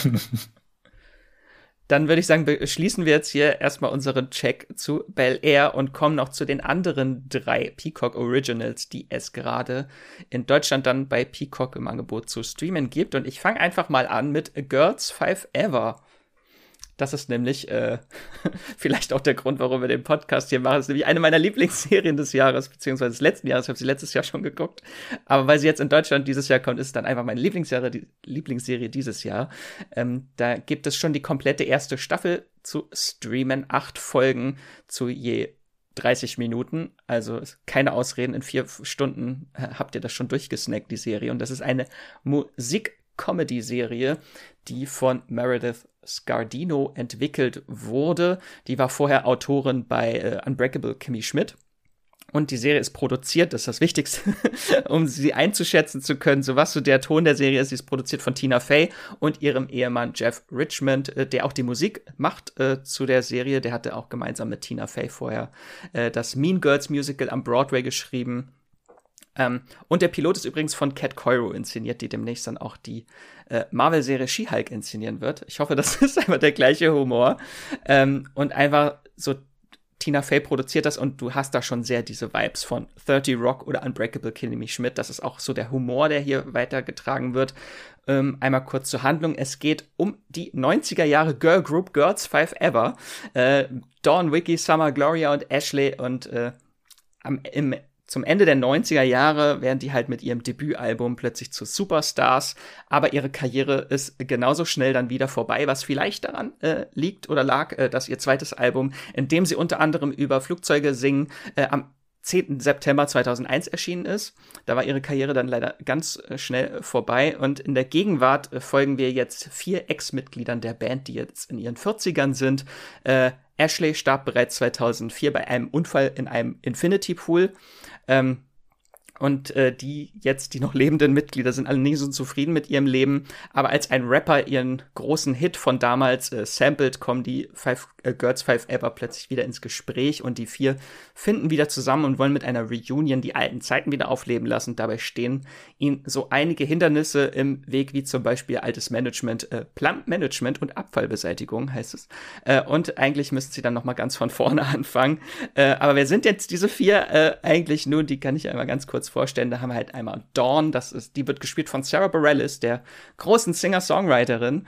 Ähm, und die hat das äh, Musikbusiness längst hinter sich gelassen am Anfang der Serie und lebt mit ihrem Mann und ihrem Sohn in einer kleinen Wohnung in Queens und arbeitet im italienischen Restaurant ihres Bruders. Aber als dann dieses Comeback ansteht, ist sie so die treibende Kraft, die die Gruppe wieder zusammenführt und sie sieht dann halt so auch irgendwann ihre Chance gekommen, sich als Songwriterin zu probieren, was sie halt damals nie konnte in diesem großen, äh, in dieser Popstar-Maschinerie der 90er. Äh, und dann haben wir noch Vicky. Äh, die wird gespielt von Renee Elise Goldsberry. Ich habe, glaube ich, schon sehr oft in diesem Podcast Renee Elise Goldsberry gehypt. Äh, eine Hauptdarstellerin, die man aus Hamilton kennt oder Sci-Fi-Fans kennen sie als Quellchrist äh, Falconer aus äh, Altered Carbon. Ähm, und die war immer die Diva der Gruppe. Also sie ist eigentlich die Beyoncé der Girls Five Ever. Die singt auch ständig äh, und äh, rifft dann irgendwie, während sie spricht.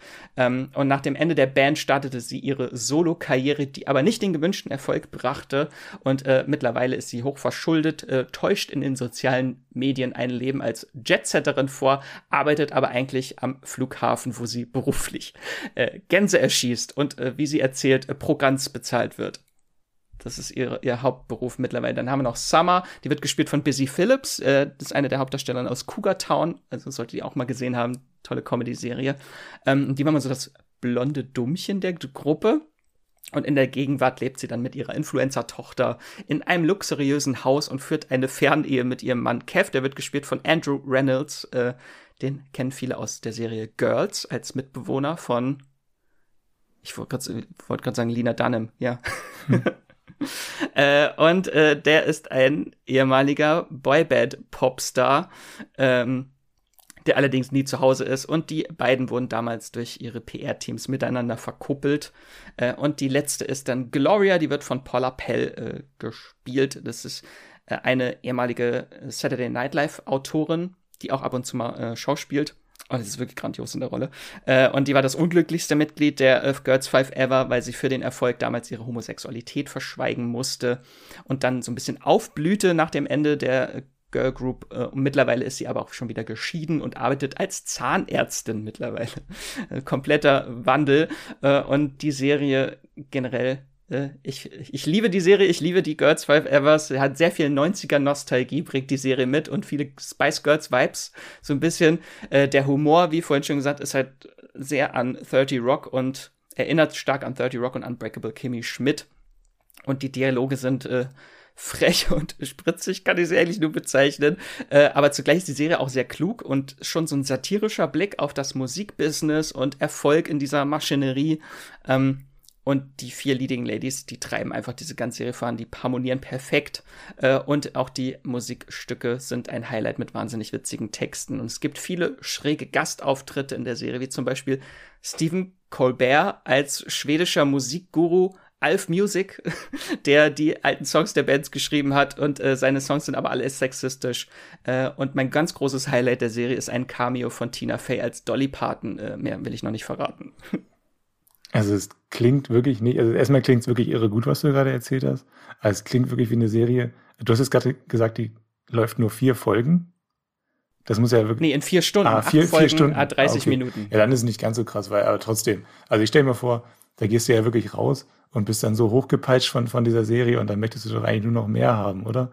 Also das, das, das klang jetzt gerade wirklich, also so, so eine volle Serie. Äh, ich bin, ich bin. Ich habe sie auch schon zweimal geguckt. Oh Gott. ja, ich Kann man halt so schnell gucken. Ja.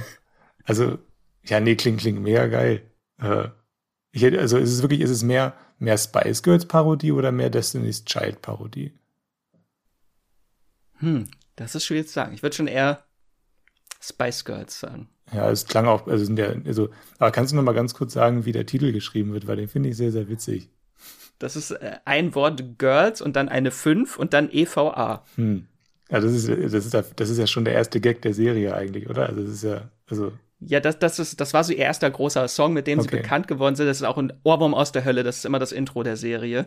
Äh, Girls Five Ever. Und das, da spielen sie halt immer mit irgendwelchen Zahlen dann in ihren Texten. Mhm. Klingt so ein bisschen so wie das ähm, Let's Go to the Mall äh, des, des, äh, ein, des, des, ja, weiß ich nicht, des Jahr 2020 oder so. Ungefähr so sind einfach alle Songs dann. Bisschen Backstreet Boys Vibes hat man auch noch durch diese Boyband, die da kurz mal angeschnitten wird, weil ihr Ehemann ist ja auch ein ehemaliges Boyband-Mitglied und hat auch noch so diese Boyband-Frisur, die so über das halbe Gesicht äh, geht. So dieser Pony-Scheitel, wie sagt man? Boah, weiß ich nicht, der Justin Bieber-Pony äh, oder? Genau, äh, der dafür sorgt, dass er schielt, weil sein Auge sich darunter äh, zurückentwickelt hat. Alter. das ist so ein bisschen der Humor der Serie. Ähm, ja. ist, der, ist der Cameo von Tina Fey, ist der genauso gut wie der Cameo von Tina Fey in ähm, Kimi Schmidt? Ja, das ist irgendwie so der, das ist irgendwie so der, an den ich mich jetzt irgendwie am meisten erinnern kann, tatsächlich. Ja, sie spielt halt äh, Dolly Parton, aber sie sieht halt wenig aus wie Dolly Parton. Sie spricht nicht wirklich wie Dolly Parton, weil sie nur imaginär ist. Und so die Vorstellung, wie sich eine Figur Dolly Parton vorstellt, ist sehr witzig. Dann würde ich sagen, gebe ich mal an dich ab. Jetzt äh, hätte ich vielleicht doch nicht anfangen sollen mit der besten Serie. Ne? Naja, nun, wir müssen umgehen mit ähm, jetzt mit diesen, mit diesen, mit diesen ja, Kontrasten, würde ich sagen. Weil, also ich kann natürlich jetzt mit diesem Hype absolut nicht mithalten, was auch einfach daran liegt, dass ich von Rutherford Falls wirklich nur eine Folge geguckt habe.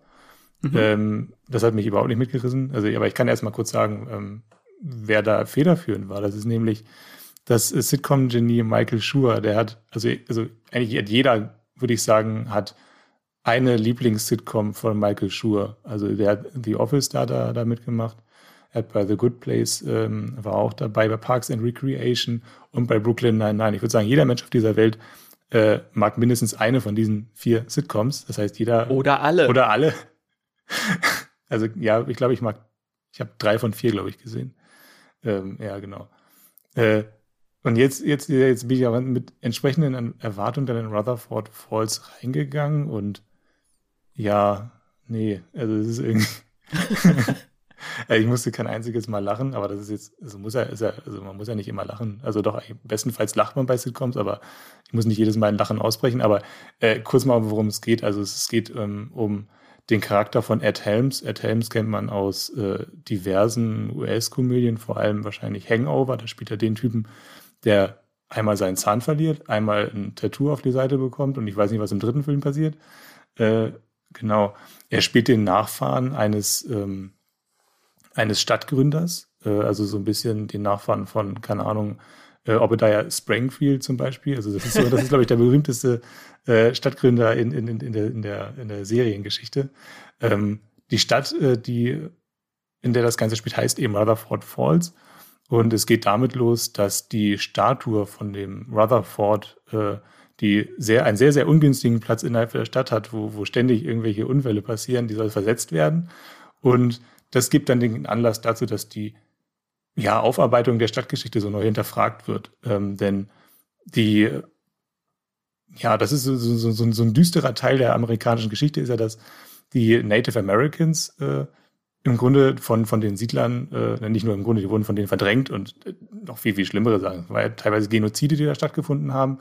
Und ähm, das ist nie so richtig aufgearbeitet worden in den USA. Und ähm, und das gibt dann so, das ist so der, der, der, der Konflikt, mit dem das Ganze losgeht. Ähm, es geht um Ed Helms, der ähm, dann eben möchte, dass die Statue nicht umgesetzt wird. Und dann geht es um seine ähm, beste Freundin, die wird gespielt von Jana Schmieding. Das ist eine Native American und äh, ja, das ist so der Konflikt. Es geht danach, dann gibt es einen großen Cliffhanger. Ähm, es hat mich aber alles irgendwie nicht so richtig reingerissen. Ich weiß nicht, ähm, hast du die Serie weitergeguckt? Hast du die erste Folge geschaut, Max? Ich habe die erste Staffel geguckt. Die erste Staffel. Ist schon ein bisschen her. Ja. Äh, aber ich, ich kann da voll mitgehen. Sie ist größtenteils nicht extrem lustig. Sie brauchen ein bisschen und sie hat so ein bisschen, es ist so ein Zwiespalt, weil das Thema sehr ernst ist, was dort behandelt wird. Zeitgleich möchte sie daraus eine Comedy machen, was ich finde nicht immer funktioniert. Aber sie hat schon viele Comedy-Momente auch später und auch sehr tolle Folgen. Ähm, aber ist jetzt nicht so der ganz große Überflieger. Genau, Nathan ist ja der Leiter des Heimatmuseums und seine beste Freundin ist, die arbeitet dann im Kulturzentrum dieses Minnetonka-Stammes, um den es da geht. Und in der Serie wird dann so dieser Konflikt fortgetragen, was, äh, da gibt's dann den großen Bösewicht, äh, Terry Thomas, das ist der CEO des Casinos der Minnetonka, mhm. der diese Kontroverse um diese Statue nutzt, äh, um eine Klage voranzutreiben, die dafür sorgen könnte, dass die Stadt wieder zurück äh, an seinen Stamm geht und dass seinen ganzen Stamm großen Reichtum bringen könnte. Ähm, das ist so das Große, was in der ersten Staffel passiert. Ja, es hat, es hat schon so Sitcom-Töne, aber ähm, und es hat, fängt auch an wie eine, wie eine Workplace-Sitcom teilweise, aber hat, ist dann am Ende irgendwie nichts Halbes und nichts Ganzes. Also wie gesagt, äh, ja, ich glaube, es geht auch weiter. Ne? Also da, da kommen wir, glaube ich, später nochmal drauf. Mhm. Also, es gibt ja noch eine, noch eine Staffel. Ich habe auch mal geguckt. Also die Bewertungen sind doch echt nicht gut. Äh, also ich weiß gar nicht. Also generell finde ich das natürlich schon sehr spannend, die Thematik, ja. dass sie so diese Kolonialismus und Native Americans, dass sie das alles so ein bisschen als Nährboden jetzt für einerseits Comedy und einerseits so ein bisschen Vergangenheitsaufarbeitung äh, nehmen wollen. Äh, ich weiß noch nicht, ob das so wirklich komplett funktioniert hat schon in der ersten Staffel. Ja. Aber ich fand sie sehr gut. Anscheinend, ich habe noch mal geguckt, bei Moviepilot habe ich sie tatsächlich mit einer 7 bewertet. Okay. Also äh, fand ich sie dann doch ganz gut anscheinend. Halt, wenn man so viele Serien guckt, verschwimmt das halt. Und das ist halt so eine Serie, die ich letztes Jahr geguckt habe, die dann doch eher in dem großen Pool an Staffeln dann doch ein bisschen in Vergessenheit geraten ist schon. Bei mir ist sie schon verschwommen, während ich sie geguckt habe. Sorry. ja. Na nun. Möchtest du dann zu der nächsten Serie ja, kommen? Ja, gerne, weil die hat mir nämlich deutlich besser gefallen. Ähm, das ist Saved by the Bell und den Titel habt ihr wahrscheinlich schon mal gehört.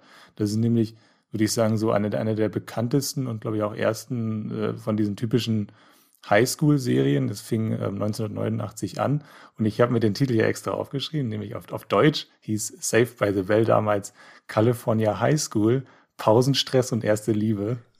Oh. ist das nicht cute? Ähm, ja, genau. Also das, also das wurde damals dann, glaube ich, bei RTL 2 oder so ausgestrahlt. Ähm, ich ich habe mir diese Serie angeguckt, also das Revival jetzt. Das Original kenne ich nicht, äh, aber ich, ich auch. Ich hatte mir tatsächlich gar nichts gesagt vorher. Äh, ich ich habe das immer so. Ähm, es ist das, diese, wenn man wenn man ähm, Highschool-Serien googelt, dann kommst du irgendwann auf irgendwelche Listen und da ist Saved by the Bell irgendwie immer auf Platz 4 oder so. Das ist ja ein riesiges Franchise, ja, ja, ich genau, auch gesehen. Da genau. gibt's ja mehrere Spin-offs von und ja. Genau, und diese Serie, gut, dass du es sagst, ist nämlich auch Teil dieses Franchises jetzt. Also das ist ähm, im Grunde auch ein Legacy-Sequel, genauso wie Cobra Kai. Ist das Cobra Kai unter den Richtig, Highschool-Serien? Richtig, richtig. Äh, es sind auch äh, viele von den, von den ähm, ja, Urfiguren dabei, die damals schon bei 1989 in, in der ersten Staffel dabei waren. Äh, ich sage jetzt mal ein paar Namen: Elizabeth Berkeley und Mario Lopez zum Beispiel. genau, Kennen wir alle. Kennen wir, ke- je, wer kennt sie nicht? Ähm, genau, äh, das ist das, das Witzige an der Serie ist, ich habe die, wie gesagt, nie gesehen, also das Original, und trotzdem hatte ich das Gefühl, ich hätte diese Serie gesehen, weil ähm, ich- also das ist einfach nur eine Theorie von mir, dass sich alle Highschool-Serien, die danach so erschienen sind, äh, an der Blaupause ähm, äh, Saved by the Bell orientiert haben. Also zum Beispiel, wenn man ähm, äh, Netz ultimativer Schulwahnsinn zum Beispiel. Das habe ich damals so hin, und wieder mal geguckt. Das liegt dann, das war so eine Nickelodeon äh, Highschool-Serie oder sowas wie Zoe 101. Das, das, das wirkt alles so ein bisschen wie äh, Saved by the Bell. Und Meine war damals Student Buddy. Die lief, glaube ich, auch bei Nickelodeon. Also das habe ich zum Beispiel jetzt nie gehört wieder. also es gibt sehr, sehr viele. Anscheinend gibt es eine große Nachfrage nach, nach Highschool-Serien, kein Wunder. Ähm, äh, und genau, also jetzt komme ich zu, dazu, was, was Saved by the Bell macht. Nämlich, ich hatte das Gefühl, dass Saved by the Bell, also das Neue jetzt, also in gewisser Weise eine Parodie ist von, von, von diesen ähm, quietschbunten Highschool-Serien, die eben bei Nickelodeon oder bei Disney, im Disney Channel oder so laufen. Also wo die dann irgendwie immer seltsame Kostüme anhaben und so, also und äh, extrem äh, gibt's meistens auch vorlaute Kinder, äh, vorlau also äh, altkluge ähm, elfjährige äh, Kinder, die dann irgendwie die die Erwachsenen belehren und so weiter. Ähm, und das Spannende an Saved by the Bell Weisen, da sind wir auch so ein bisschen wieder bei äh, Prince von Bel Air. Da geht's nämlich darum, dass eine dieser absolut unre unrealistischen, ähm, wunderschönen ähm, Highschools, die irgendwo an einem Strand in, in, in, äh, im Außenbezirk von Los Angeles äh, liegen und wo alles immer wunderschön sauber ist und die Toiletten funktionieren und riechen nicht nach äh, zehn Jahre alte Urin oder so. Und da gibt's auch immer Toilettenpapier und so weiter. Ähm, dass, dass diese eine dieser ähm, wunderbar finanzierten Schulen zusammengelegt wird mit einer Schule aus einem Problembezirk. Äh, und dann äh, die, die, die, Problem, die Schule aus dem Problembezirk, die wird einfach äh, eingestampft und dann haben die Schüler eben kein Zuhause mehr, also kein schulisches Zuhause mehr. Und die müssen halt irgendwo hin. Und äh, die kommen dann an diese, an diese super schöne, geleckte Safe by the Bell High, äh, High School. Äh, und dann, dann, dann stoßen natürlich da so, so, so Lebenswelten aufeinander. Äh, also im, im Grunde äh, ist das der Will Smith in dem Moment, der dann eben an die, an diese äh, sehr kompetitive ähm, Privatschule in, in Bel Air kommt und so weiter. Nur, dass wir eben sehr viele, ähm, ja, sehr viele Charaktere haben. Ich, ich will die jetzt auch alle nicht aufzählen. Ich, ich kannte auch die Schauspieler, wie gesagt, alle nicht. Aber ähm, das hat mir alles sehr gut gefallen tatsächlich. Ich hätte, ich hätte die fast weitergeguckt, die erste Staffel, äh, die erste Folge. Hab dann doch äh, Inventing Anna, glaube ich, weitergeguckt. Oder, oder nee, Tinder Swindle habe ich geguckt danach. Das war, da wollte ich dann unbedingt rein. Aber es war dann doch so, so spannend und der Humor ist tatsächlich sehr, sehr schräg und der ist sehr, sehr tief teilweise. Also ich glaube wirklich, wenn man äh, eben einfach nur irgendeine von diesen äh, sehr, sehr bunten Highschool-Serien geschaut hat, da wird man so viel wiedererkennen und auch so viele Witze verstehen können, dass, es, dass diese Serie, also Saved by the Bell, einen großen Reiz entwickelt. Es gibt auch schon zwei Staffeln von äh, Saved by the Bell. Ich weiß nicht, wie erfolgreich die wirklich ist, ähm, aber das ist, die hat auf jeden Fall ihren Platz verdient in, in, in in der, in der, äh, in dieser großen, in dieser, ja, weiß nicht, in unserem, in unserem Serienzeitalter, wo es so wahnsinnig viele Serien geht, ist das wirklich mal wieder was ganz anderes, tatsächlich. Also die, eine Parodie ähm, einer, einer, einer Nickelodeon Highschool-Serie mit tatsächlich, äh, ja, einem, einem satirischen Anspruch, der dann eben auch auf gewisse ges gesellschaftliche Probleme verweist. Das finde ich, gelingt dieser Serie tatsächlich sehr, sehr gut und sehr, sehr leichtfüßig tatsächlich. Also es wirkt überhaupt nicht angestrengt. Da bin ich, war ich sehr, sehr begeistert von tatsächlich. Ja, ich habe auch mir die erste Folge angeguckt und dachte, what the fuck? Bin ich in den 90ern gelandet? Mhm. Also das, das wirkt halt so komplett wie so eine 90er Nickelodeon Highschool-Sitcom. Äh, aber die Gags fand ich auch wirklich sehr witzig. Vor allem äh, eine Schülerin, die dann aus, das merkt man natürlich so, die Schüler aus dem Problembezirk, das sind hauptsächlich alles so People of Color mhm. und dann die eine Hauptfigur, die sich kein modernes Handy leisten kann, beziehungsweise darf kein modernes Handy haben, weil ihre Eltern Angst haben, dass sie Nacktfotos dann von sich macht. Deswegen hat sie halt so ein mega uralt Telefon, was irgendwie so ein Rucksacktelefon fast ist.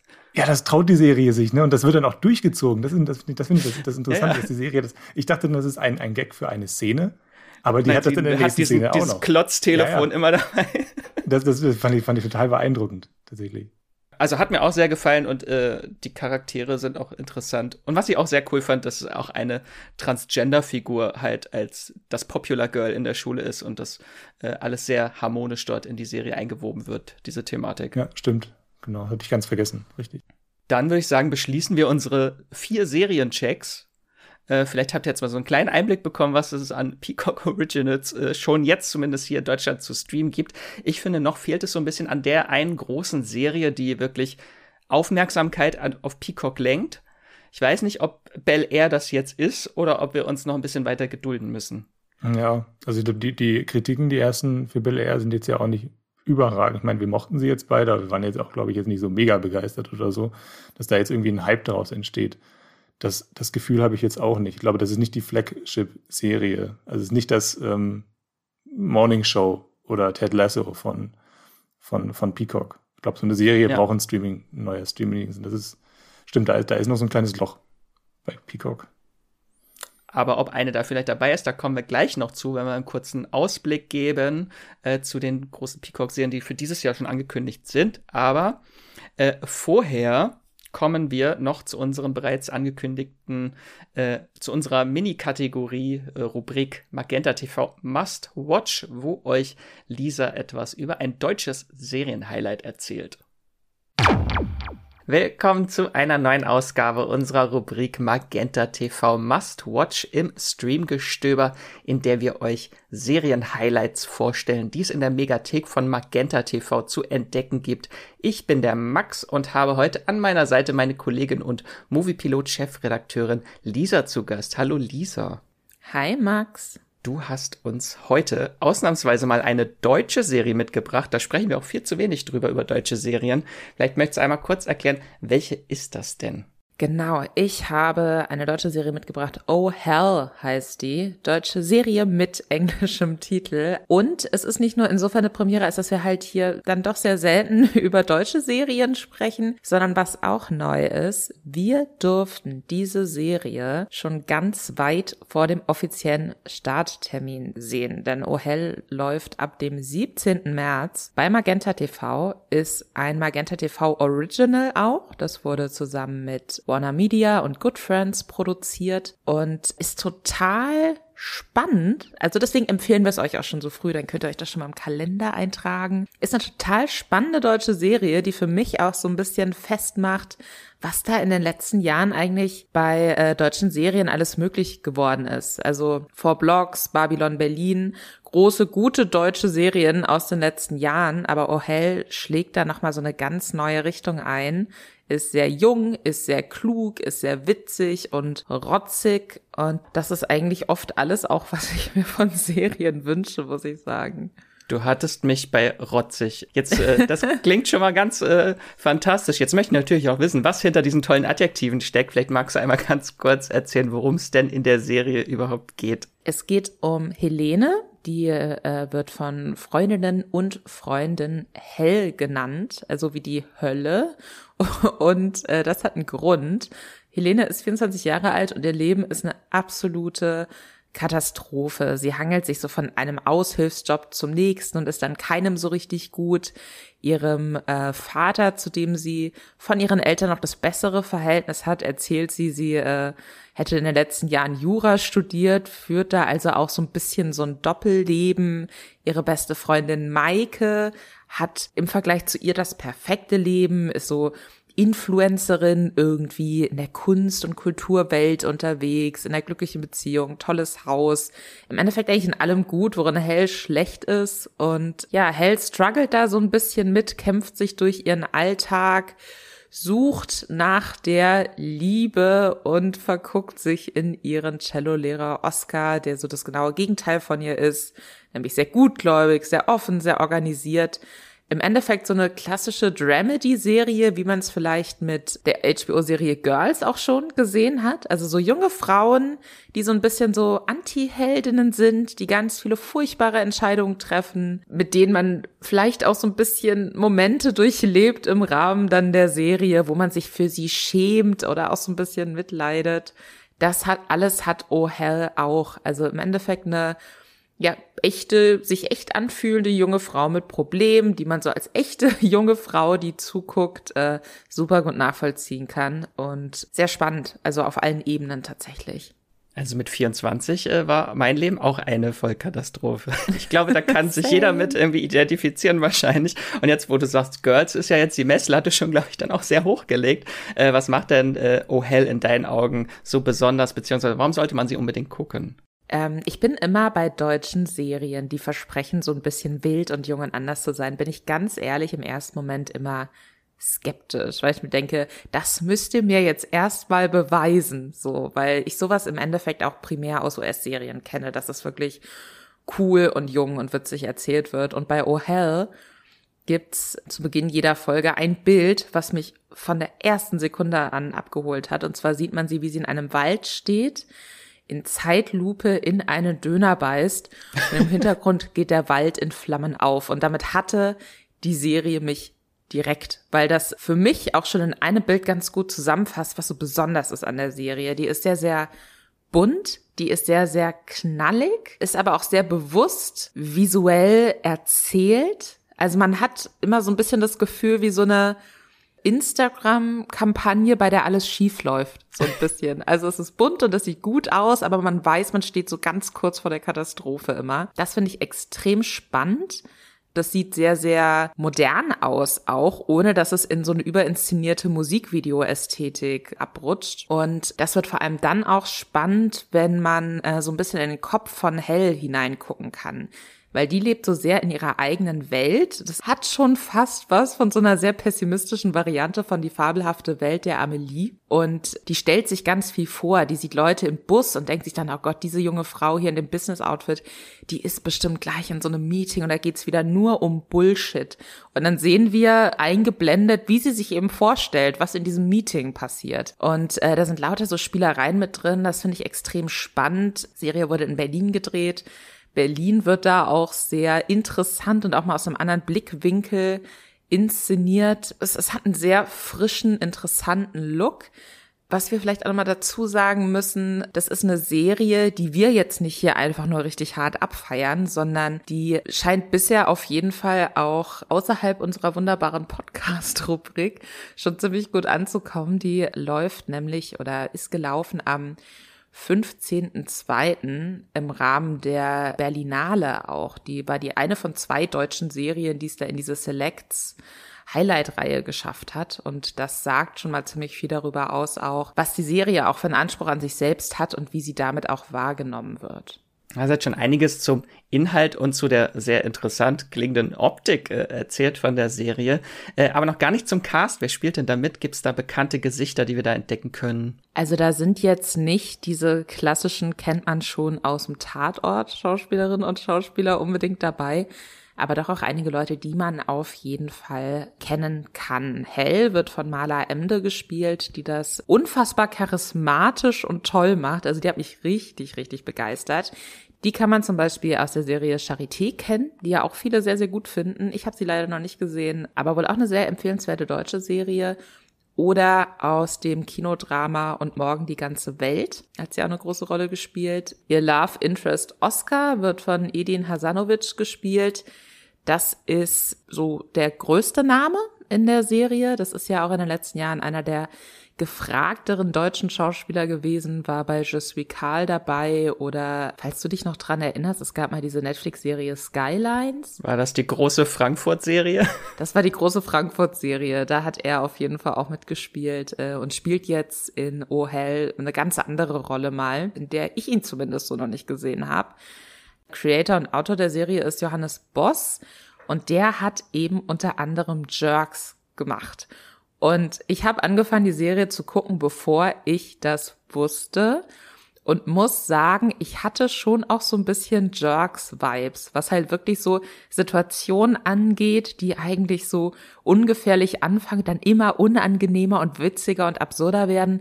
Das kennt man ja auch aus Jerks, der Fariadim und Christian Ulmen Serie, die ich sehr liebe, die ich sehr witzig finde, die ich sehr toll finde. Und äh, Johannes Boss ist da eben auch federführend bei Oh Hell und das ähm, merkt man auch. Jetzt habe ich sehr, sehr viel Euphorie von dir gehört. Also kann ich davon ausgehen, dass es eine absolute Empfehlung von dir ist, die Serie? Total.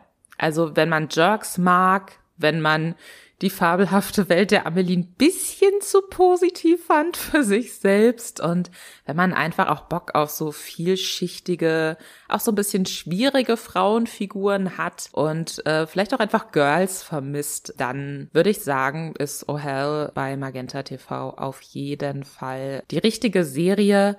Folgen sind immer so 25 bis 30 Minuten. Die erste Staffel, die ab dem 17. März bei Magenta TV ist, hat insgesamt acht Folgen. Also insgesamt ist man da in vier Stunden durch und deswegen für mich eine absolute, wenig zeitaufwendige Empfehlung für Leute, die Bock auf komplizierte, interessante Protagonistinnen haben und äh, einfach mal was anderes sehen wollen tatsächlich. Da kann man definitiv mal reingucken, finde ich.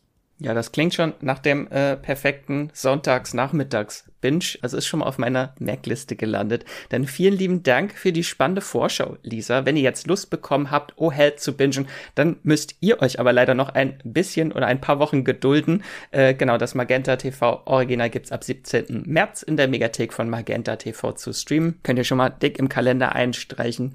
Und äh, in der Megathek könnt ihr aber natürlich auch jetzt schon viele weitere Originals, Exclusives und spannende Serienfilme und Dokus auf Abruf entdecken und verschiedene Channels durchstöbern wie Plus, ZDF Select, Paramount oder Sony One. Und neben der Megathek könnt ihr mit Magenta TV natürlich auch noch Fernsehen und habt einen praktischen Hub mit Streaming-Diensten wie Netflix, Disney Amazon Prime Video, RTL Plus und alle relevanten Mediatheken, alles gebündelt auf einer Plattform. Und wie ihr zur Magenta TV Mediathek kommt und welche verschiedenen Angebote es dort gibt, das erfahrt ihr über den Link in den Show Notes dieser Folge. Und damit sage ich nochmal Danke an Magenta TV für diese Werbekooperation. Und das war's auch schon mit unserer Rubrik Magenta TV Must Watch für heute. So, dann kommen wir zu noch weiteren Peacock Original Serien. Das ist so ein bisschen gerade noch das, das Peacock-Problem, nenne ich es jetzt mal, in Deutschland, dass es gar nicht alle äh, Peacock-Serien, die es in den USA zu streamen gibt, auch in Deutschland zu streamen gibt. Das liegt einerseits zum Beispiel daran, dass äh, Serien anders lizenziert wurden. Also es gibt zwei große Peacock-Serien, Dr. Death und die Sci-Fi-Serie Schöne Neue Welt, beziehungsweise Brave New World, heißt sie, genau, mit Alden Ehrenreich, äh, die beide bei RTL Plus streamen. Das waren so die, einige so der ersten größeren Peacock-Serien. Ähm, und was aber auch ein Peacock-Problem ist für mich gerade noch, wir haben noch so keine großen Erfahrungswerte, wie zeitnah eigentlich zur US-Ausstrahlung jetzt in Zukunft die Serien bei uns kommen. Bei Bel Air ist es natürlich, das wird jetzt parallel im O-Ton veröffentlicht, aber wir wissen noch nicht, ob das jetzt auch bei anderen Serien der Fall sein wird. Deswegen gleich erstmal so ein bisschen unter Vorbehalt, wenn wir über die kommenden Serien sprechen, weil wir noch nicht wissen, dass sie, ob sie dann wirklich zeitnah, zeitgleich auch in Deutschland zu streamen sind. Und es gibt auch einige Originals, halt, die es in den USA schon gab. Die würde ich jetzt nur ganz kurz äh, aufzählen und nicht groß jetzt erstmal vorstellen. Äh, da haben wir zum Beispiel einmal The Lost Symbol, die ist noch nicht in Deutschland veröffentlicht. Das ist die Dan Brown-Serie über äh, Robert Langdon als ein, über einen etwas jüngeren Robert Langdon. Ähm, dann gibt es noch so eine Horrorserie Girl in the Woods, ein anderes äh, Sitcom-Revival, Punky Brewster, eine Teenie Murder Mystery-Serie One of Us is Lying. Das klingt jetzt schon nach einer Hendrix-Serie, die ihm bestimmt gefallen könnte. Äh, und dann gibt's noch MacGruber, die Serie, die auf dieser Saturday Night Live Sketch-Figur basiert, wo es auch einen Film zu gab. Ähm, das sind Sachen, die noch nicht in Deutschland kommen und äh, wird aber wahrscheinlich, denke ich, bald mal nachgelegt dann auch. Ähm, und dann kommen wir zu unserer Vorschau. Es gibt nämlich schon einige Serien, die äh, für dieses Jahr bestätigt wurden. Da gab es nämlich so einen schönen Vorschau-Trailer von Peacock mit äh, Originals, die dann in die, diesem Jahr äh, bei dem Streamingdienst kommen sollen. Und wir haben davon jetzt mal so die sechs spannendsten oder größten rausgesucht und würden die euch einmal ganz kurz vorstellen. Äh, bevor wir zu den neuen Serien noch einmal natürlich äh, auch der Hinweis, hatten wir vorhin schon angekündigt, dass auch von einigen anderen noch auch noch neue Staffeln kommen. Also Girls Five Ever kriegt eine zweite Staffel. Das ist jetzt schon mein Highlight dann des Jahres. Äh, Rutherford Falls kommt noch eine zweite Staffel. Saved by the Bell, da gab es in den USA schon eine zweite Staffel. Die wird dann wahrscheinlich noch nachgelegt in Deutschland. Äh, und in diesem Trailer wird auch von We Are Lady Parts gesprochen. Das ist auch eine Serie, die in den USA bei Peacock äh, läuft, aber eigentlich eine Channel 4 Serie aus Großbritannien ist. Eine ganz, ganz tolle Comedy-Serie. Ähm, da weiß man aber noch nicht, ob sie auch in Deutschland dann bei Peacock landet. Hoffe ich. Ich möchte, dass sie endlich auch mal in Deutschland zu sehen ist. Da geht es nämlich um eine muslimische Girl-Punk-Rock-Band. Sehr, sehr coole Serie. Ähm, aber dann kommen wir erstmal zu der ersten großen Serienhighlight von Peacock, was dann im März startet. Äh, das steht nämlich schon fest. Joe vs. Carol startet am 3. März in den USA. Wir wissen noch nicht, ob das dann in Deutschland auch parallel ist. Und das ist die Serienadaption des großen Netflix-Doku Phänomens Tiger King, beziehungsweise der wahren Geschichte, die dort dokumentiert wurde. Und da geht es um die Fehde zwischen Carol Baskin und Joe Exotic äh, mit ganz tollen DarstellerInnen. Äh, Kate McKinnon, äh, ich liebe Kate McKinnon und sie spielt Carol Baskin. Ihr Ehemann wird, Howard Baskin wird gespielt von Kyle McLachlan. Also jetzt gibt es schon keine Ausreden mehr, die Serie nicht zu gucken. und der Joe Exotic wird gespielt von äh, John Cameron Mitchell, der jetzt ich weiß nicht, ob der wirklich so bekannt ist als Schauspieler, aber halt als Regisseur ist er auch äh, bekannt. Er hat damals Hedwig and the Angry Inch gemacht, da hat er auch die Hauptrolle gespielt. Oder die große, die einzig wahre äh, Sex-Dramedy Shortbus damals aus den 2000ern hat er Regie geführt. Ähm, genau, und ich habe den Trailer gibt's schon zu der Serie und der sieht sehr wild aus. Ich frage mich, ob wir das brauchen wenn wir die Story eigentlich schon in- und auswendig kennen, aber why not? Also, warum nicht nochmal mit Kate McKinnon alles? Genau, also ich meine, wenn es witzig ist, also, also, das, meine, also die Tiger King Reality-Serie, die war ja dann doch eher verstörend. Wenn, also da, da, da brauchen wir, glaube ich, noch so ein Ventil. Also so, so, so eine Kate McKinnon, die das alles so ein bisschen veralbert. Es gab ja auch schon die Saturday Night Live Parodie von äh, Carol Baskin, die fand ich damals mega witzig. Ich, mir fällt der Name der Komikerin gerade nicht ein, leider. Aber, aber naja, das kann Kate McKinnon bestimmt genauso gut. Aber das, ich glaube, das brauchen wir. Als gut. Traumaverarbeitung.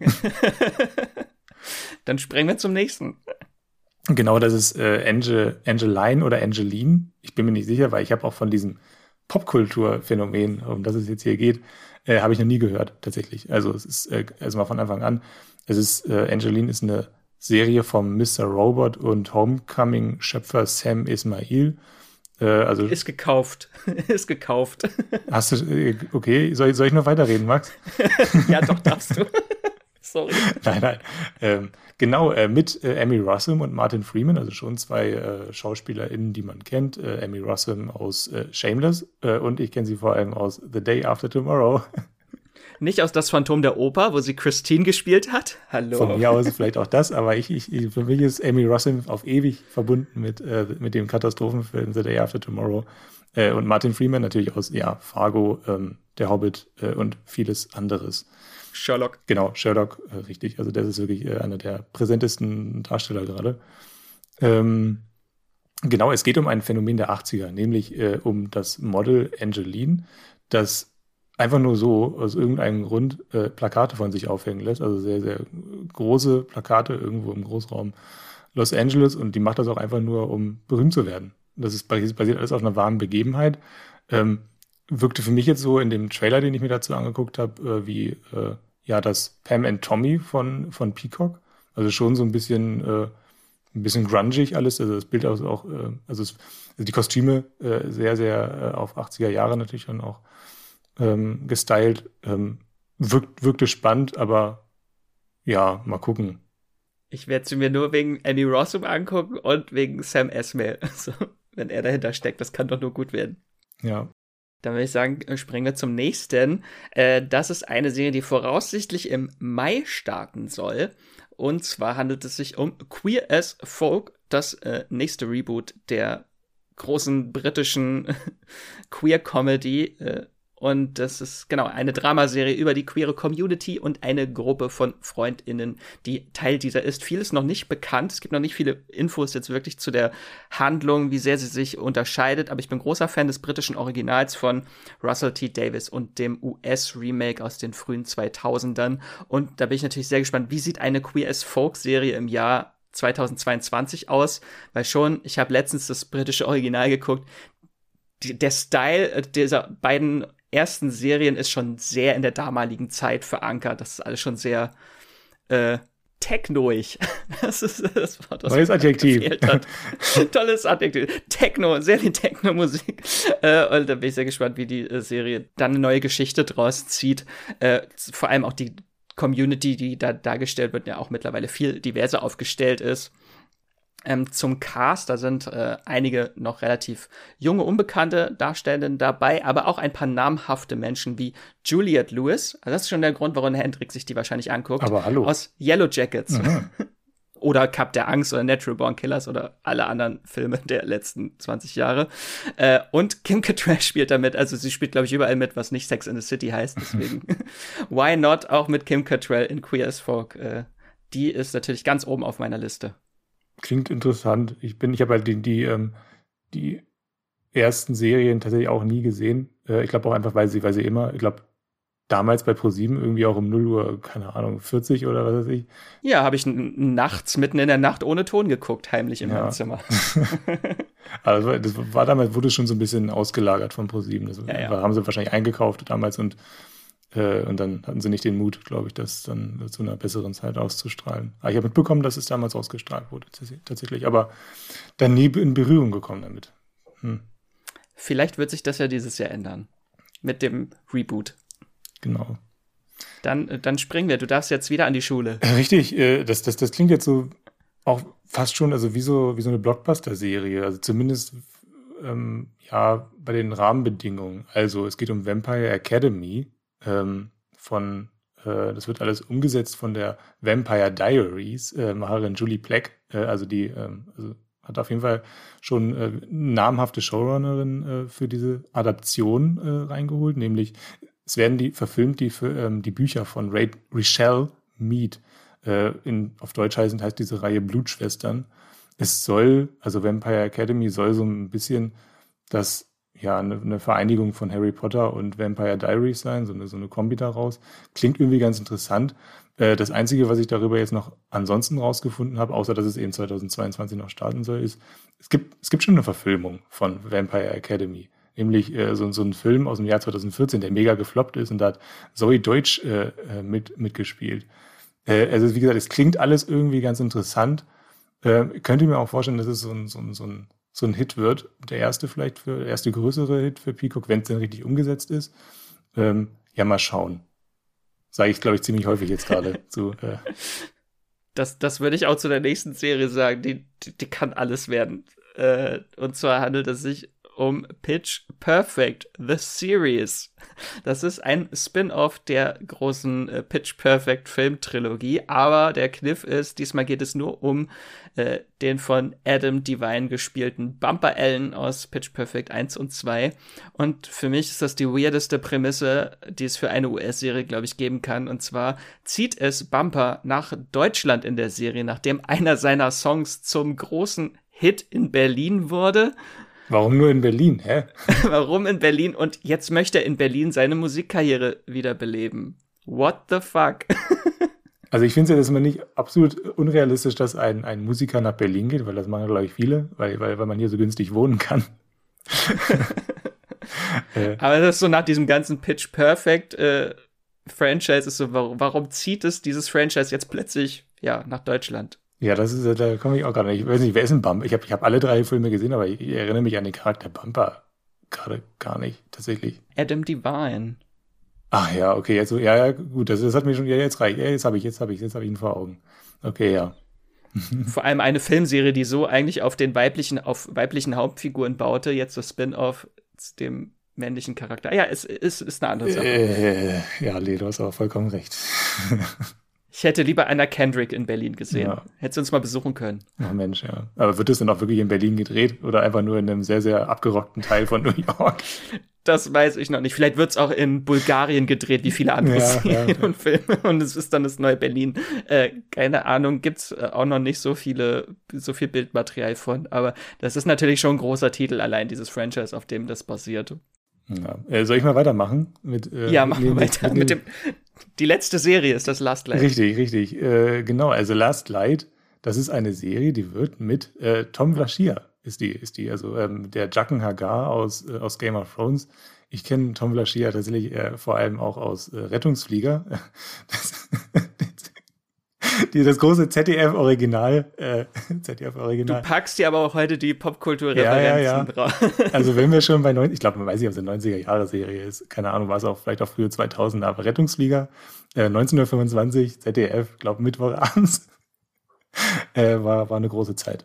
Äh, damals, genau. Also Tom Lashia, äh, Chucken Hagar natürlich aus Game of Thrones, der spielt da eine große Rolle drin, genauso wie Matthew Fox, den man aus Lost kennt. Äh, es ist, schwer. Der Lost war die letzten zehn Jahre, glaube ja, ich. Ja, genau. Ich, ich glaube noch ein Werbespot für, für L'Oreal. Nee, nicht L'Oreal, aber irgendein paar Firmen, äh, glaube ich noch. Ähm, genau, also, aber es ist auch schwer, was über Last Light rauszufinden. Ähm, ich habe, ich habe, also läuft, es ist eine Thriller-Serie, als wird als Thriller-Serie beschrieben, die fünf Episoden laufen soll. Und über die Handlung konnte ich eigentlich nur was rausfinden, als ich den Roman, der als Vorlage dient, äh, recherchiert habe. Der wurde von Alex Scarrow geschrieben. Ähm, und da wird dann klar, okay, es geht um eine Familie, die muss ums Überleben kämpfen. Und das alles, ähm, sie muss um ihr Überleben kämpfen, weil die Welt ins Chaos stürzt. Das wird alles, alles mega vage. Und dann habe ich herausgefunden, sie muss um ihr Überleben kämpfen, weil der Welt die Ölreserven abgeschnitten wurden und da anscheinend irgendjemand das auch äh, bewusst gesteuert hat, dass die Ölreserven ähm, äh, abgeschnitten werden, wie auch immer. Und dann bricht halt Anarchie aus. Äh, also das wird so, also wirkt wie so ein Kampf um Rohstoffe, den ja auch viele gerade irgendwie her, herbeireden, weil, weil, weil es immer mehr, äh, weil, weil, weil, die, weil das Weltbevölkerungswachstum ähm, immer mehr explodiert äh, und so weiter. Also es wirkt schon wie so eine Serie, die auf die Ängste der Menschheit gerade so ein bisschen, die, die so ein bisschen abbilden möchte. Könnte mir vorstellen, dass es ein größerer Serienblockbuster wird. Mal gucken, ich sag schon wieder mal gucken. Eieiei. mal gucken. Aber es ist schon so ein Katastrophen-Thriller. Hat das jetzt so von der Beschreibung, also wie The Day After Tomorrow, ja. wenn wir jetzt nochmal zurückkommen wollen auf dein großes Film-Highlight, nur mit weniger Eis wahrscheinlich. Ja, ja, ja. Also ich, ich weiß nicht ganz genau. Also es, es, wird davon geredet oder es wird davon geschrieben, dass es halt, wie gesagt, Chaos, Anarchie wahrscheinlich kämpfen die Leute dann, laufen mit irgendwelchen Fässern dann äh, durch, durch die Straßen und äh, kämpfen äh, um die letzten Reste Öl, um dann ihr Auto damit dann zu schmieren, was auch immer. Also ich kann es mir gar noch nicht so richtig vorstellen tatsächlich. Es wirkt alles sehr, sehr vage noch. Aber ähm, spannend. Trotzdem. Ja, das war unsere kleine Vorschau. Ich bin sehr gespannt, was die Serie dann auch äh, äh, am Ende wirklich äh, bringen, wenn sie laufen. Ich werde wahrscheinlich auch einfach überall mal reinschauen, weil ich, also an sich klingen sie schon mal sehr interessant oder manchmal einfach so weird, dass ich da unbedingt reinschauen möchte, wie äh, Pitch Perfect, die Serie. Ähm, genau, Peacock. Das war so unser kleiner Einblick in Peacock und äh, dieses Jahr startet auch noch Paramount Plus, die Heimat dann der Star Trek-Serien und bald auch Halo. Ähm, und da ist jetzt natürlich so eine Frage, wie gehen wir damit um, dass es so viele Streamingdienste gerade gibt? Um jetzt nochmal zu der Eingangsfrage so zurückzukommen, weil für mich ist es immer so ein Dilemma. Auf der einen Seite sind einfach extrem zu viele Dienste. Andererseits freut es mich natürlich, dass auch viele nicht lizenzierte Serien dadurch endlich nach Deutschland kommen. Ich warte immer noch auf so viele HBO Max Serien, die ich bitte endlich mal in Deutschland sehen möchte. Ähm, aber natürlich sind es einfach viel zu viele Dienste. Und wenn man das alles abonniert, äh, da kannst ja, das ist ja fast die Miete nochmal äh, an Streamingdiensten nochmal bezahlt dann. Ja, es ist so ein, das ist so, so irgendwie so ein Widerspruch darin gerade jetzt. Ne? Also es gibt irgendwie immer mehr Konkurrenz auf dem, auf dem Streaming-Markt und trotzdem sind wir, die KundInnen, diejenigen, die leiden darunter. Ne? Also wir müssen immer mehr Geld ausgeben, obwohl ja eigentlich äh, die, die, äh, die Streaming-Dienste um uns kämpfen müssten als Kunden. Und ich glaube, das ist, das Problem ist gerade einfach, irgendwann werden sich ja diese, diese, diese Streaming-Dienste, die jetzt gerade nur so aus dem Boden schießen, werden sich ja irgendwann wieder selber eliminieren. Mal gucken, wer dann am Ende gewinnt. Äh, aber jetzt gerade ist es eine sehr unbefriedigende Situation, finde ich auch. Ich glaube, es ist auch einfach in Deutschland nochmal eine, eine andere Situation als in den USA, weil wir hier irgendwie das Problem haben. Du hast es gerade schon angeschnitten, HBO Max, äh, dass, dass, dass hier ja so, so ein Streamingdienst ähm, gar nicht so richtig angekommen ist und dadurch ähm, haben wir dann so eine Serie wie äh, Peacemaker, äh, das ist äh, HBO Max DC Original, das ist noch gar nicht hier angekommen, soweit ich weiß. Ich glaube, es ist noch nicht da. Mhm. Ähm, nee. Und da finde ich, da finde ich jetzt erstmal positiv, dass ähm, so, so ein Streamingdienst wie Peacock, dass der hier existiert, ähm, wenn auch eben erstmal nur bei Sky, weil er dann ja erstmal ähm, die Grundvoraussetzungen dafür erfüllt, dass hier ähm, Serien sehr schnell äh, aus den USA dann auch zu uns kommen, wenn es dann eben entsprechend umgesetzt wird. Das hast du ja vorhin auch schon angeschnitten. Also der kan Kanal ist dann ja erstmal etabliert, dass solche Serien dann ruckzuck ohne Wartezeit dann auch zu uns kommen. Aber dann muss natürlich die rechte Situation hier auch entsprechend auch erklärt werden. Äh, ja. Und das ist irgendwie gerade noch so das Problem, mit dem wir hier zusätzlich, zusätzlich zu den ganzen Kosten, die da für uns entstehen und äh, was die Übersicht angeht und so weiter, mit dem wir hier immer noch kämpfen. Also das ist. Was ja auch bei Paramount Plus dann auch nochmal eine spannende Diskussion wird, weil viele der Star Trek-Serien bei Amazon in Deutschland liegen. Äh, andererseits hat Paramount bei vielen Serien vorzeitig schon die Lizenzen zurückgezogen, wie bei äh, Star Trek Discovery, was dann ja von Netflix komplett äh, runtergenommen wurde, damit es dann bei Paramount Plus laufen kann.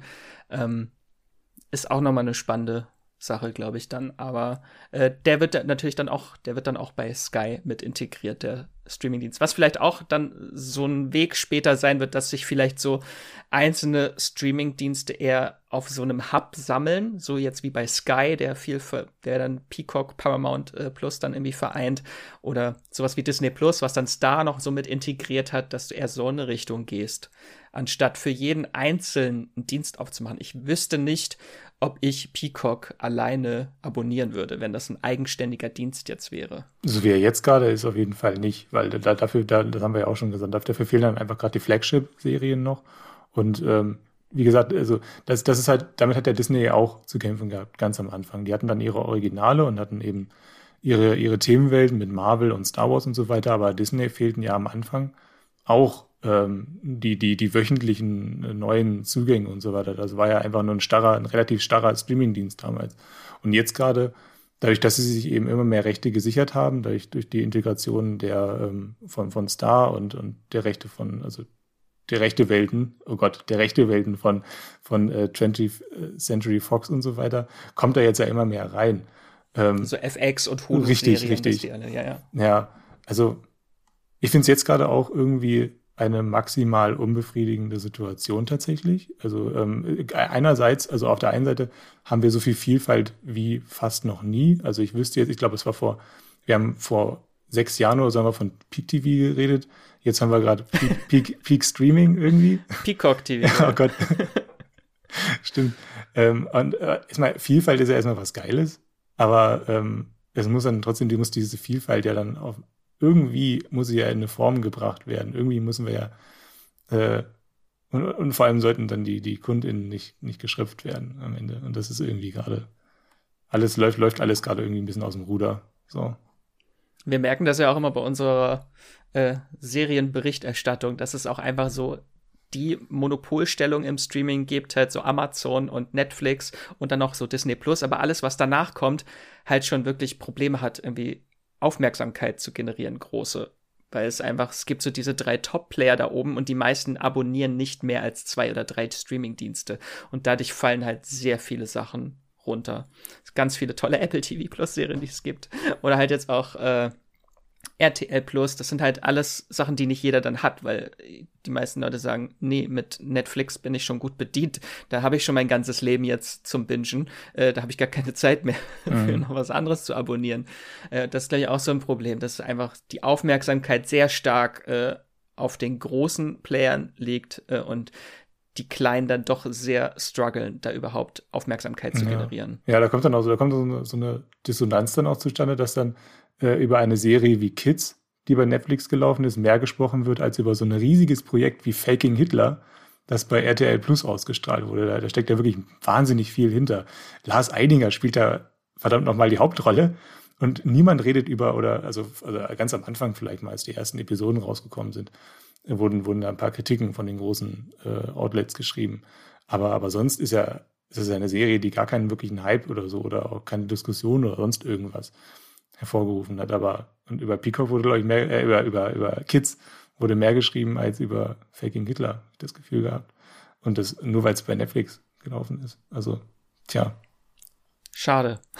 Ist ja auch so, Apple TV Plus wäre wahrscheinlich auch vielleicht in der Versenkung verschwunden, hätte es nicht sowas wie The Morning Show und äh, Ted Lasso, was einmal so zwei Popkulturphänomene geworden sind und dadurch der Streamingdienst so ein bisschen mehr Aufmerksamkeit bekommen, aber immer noch äh, Trotzdem, äh, am Ende zeigt es ja nur, dass sich Qualität, äh, oh Gott, was für ein Satz, äh, durchsetzt. Ähm, also, weil, über, wie gesagt, du hast ja, also über Morning Show und Ted Lasso spricht man ja.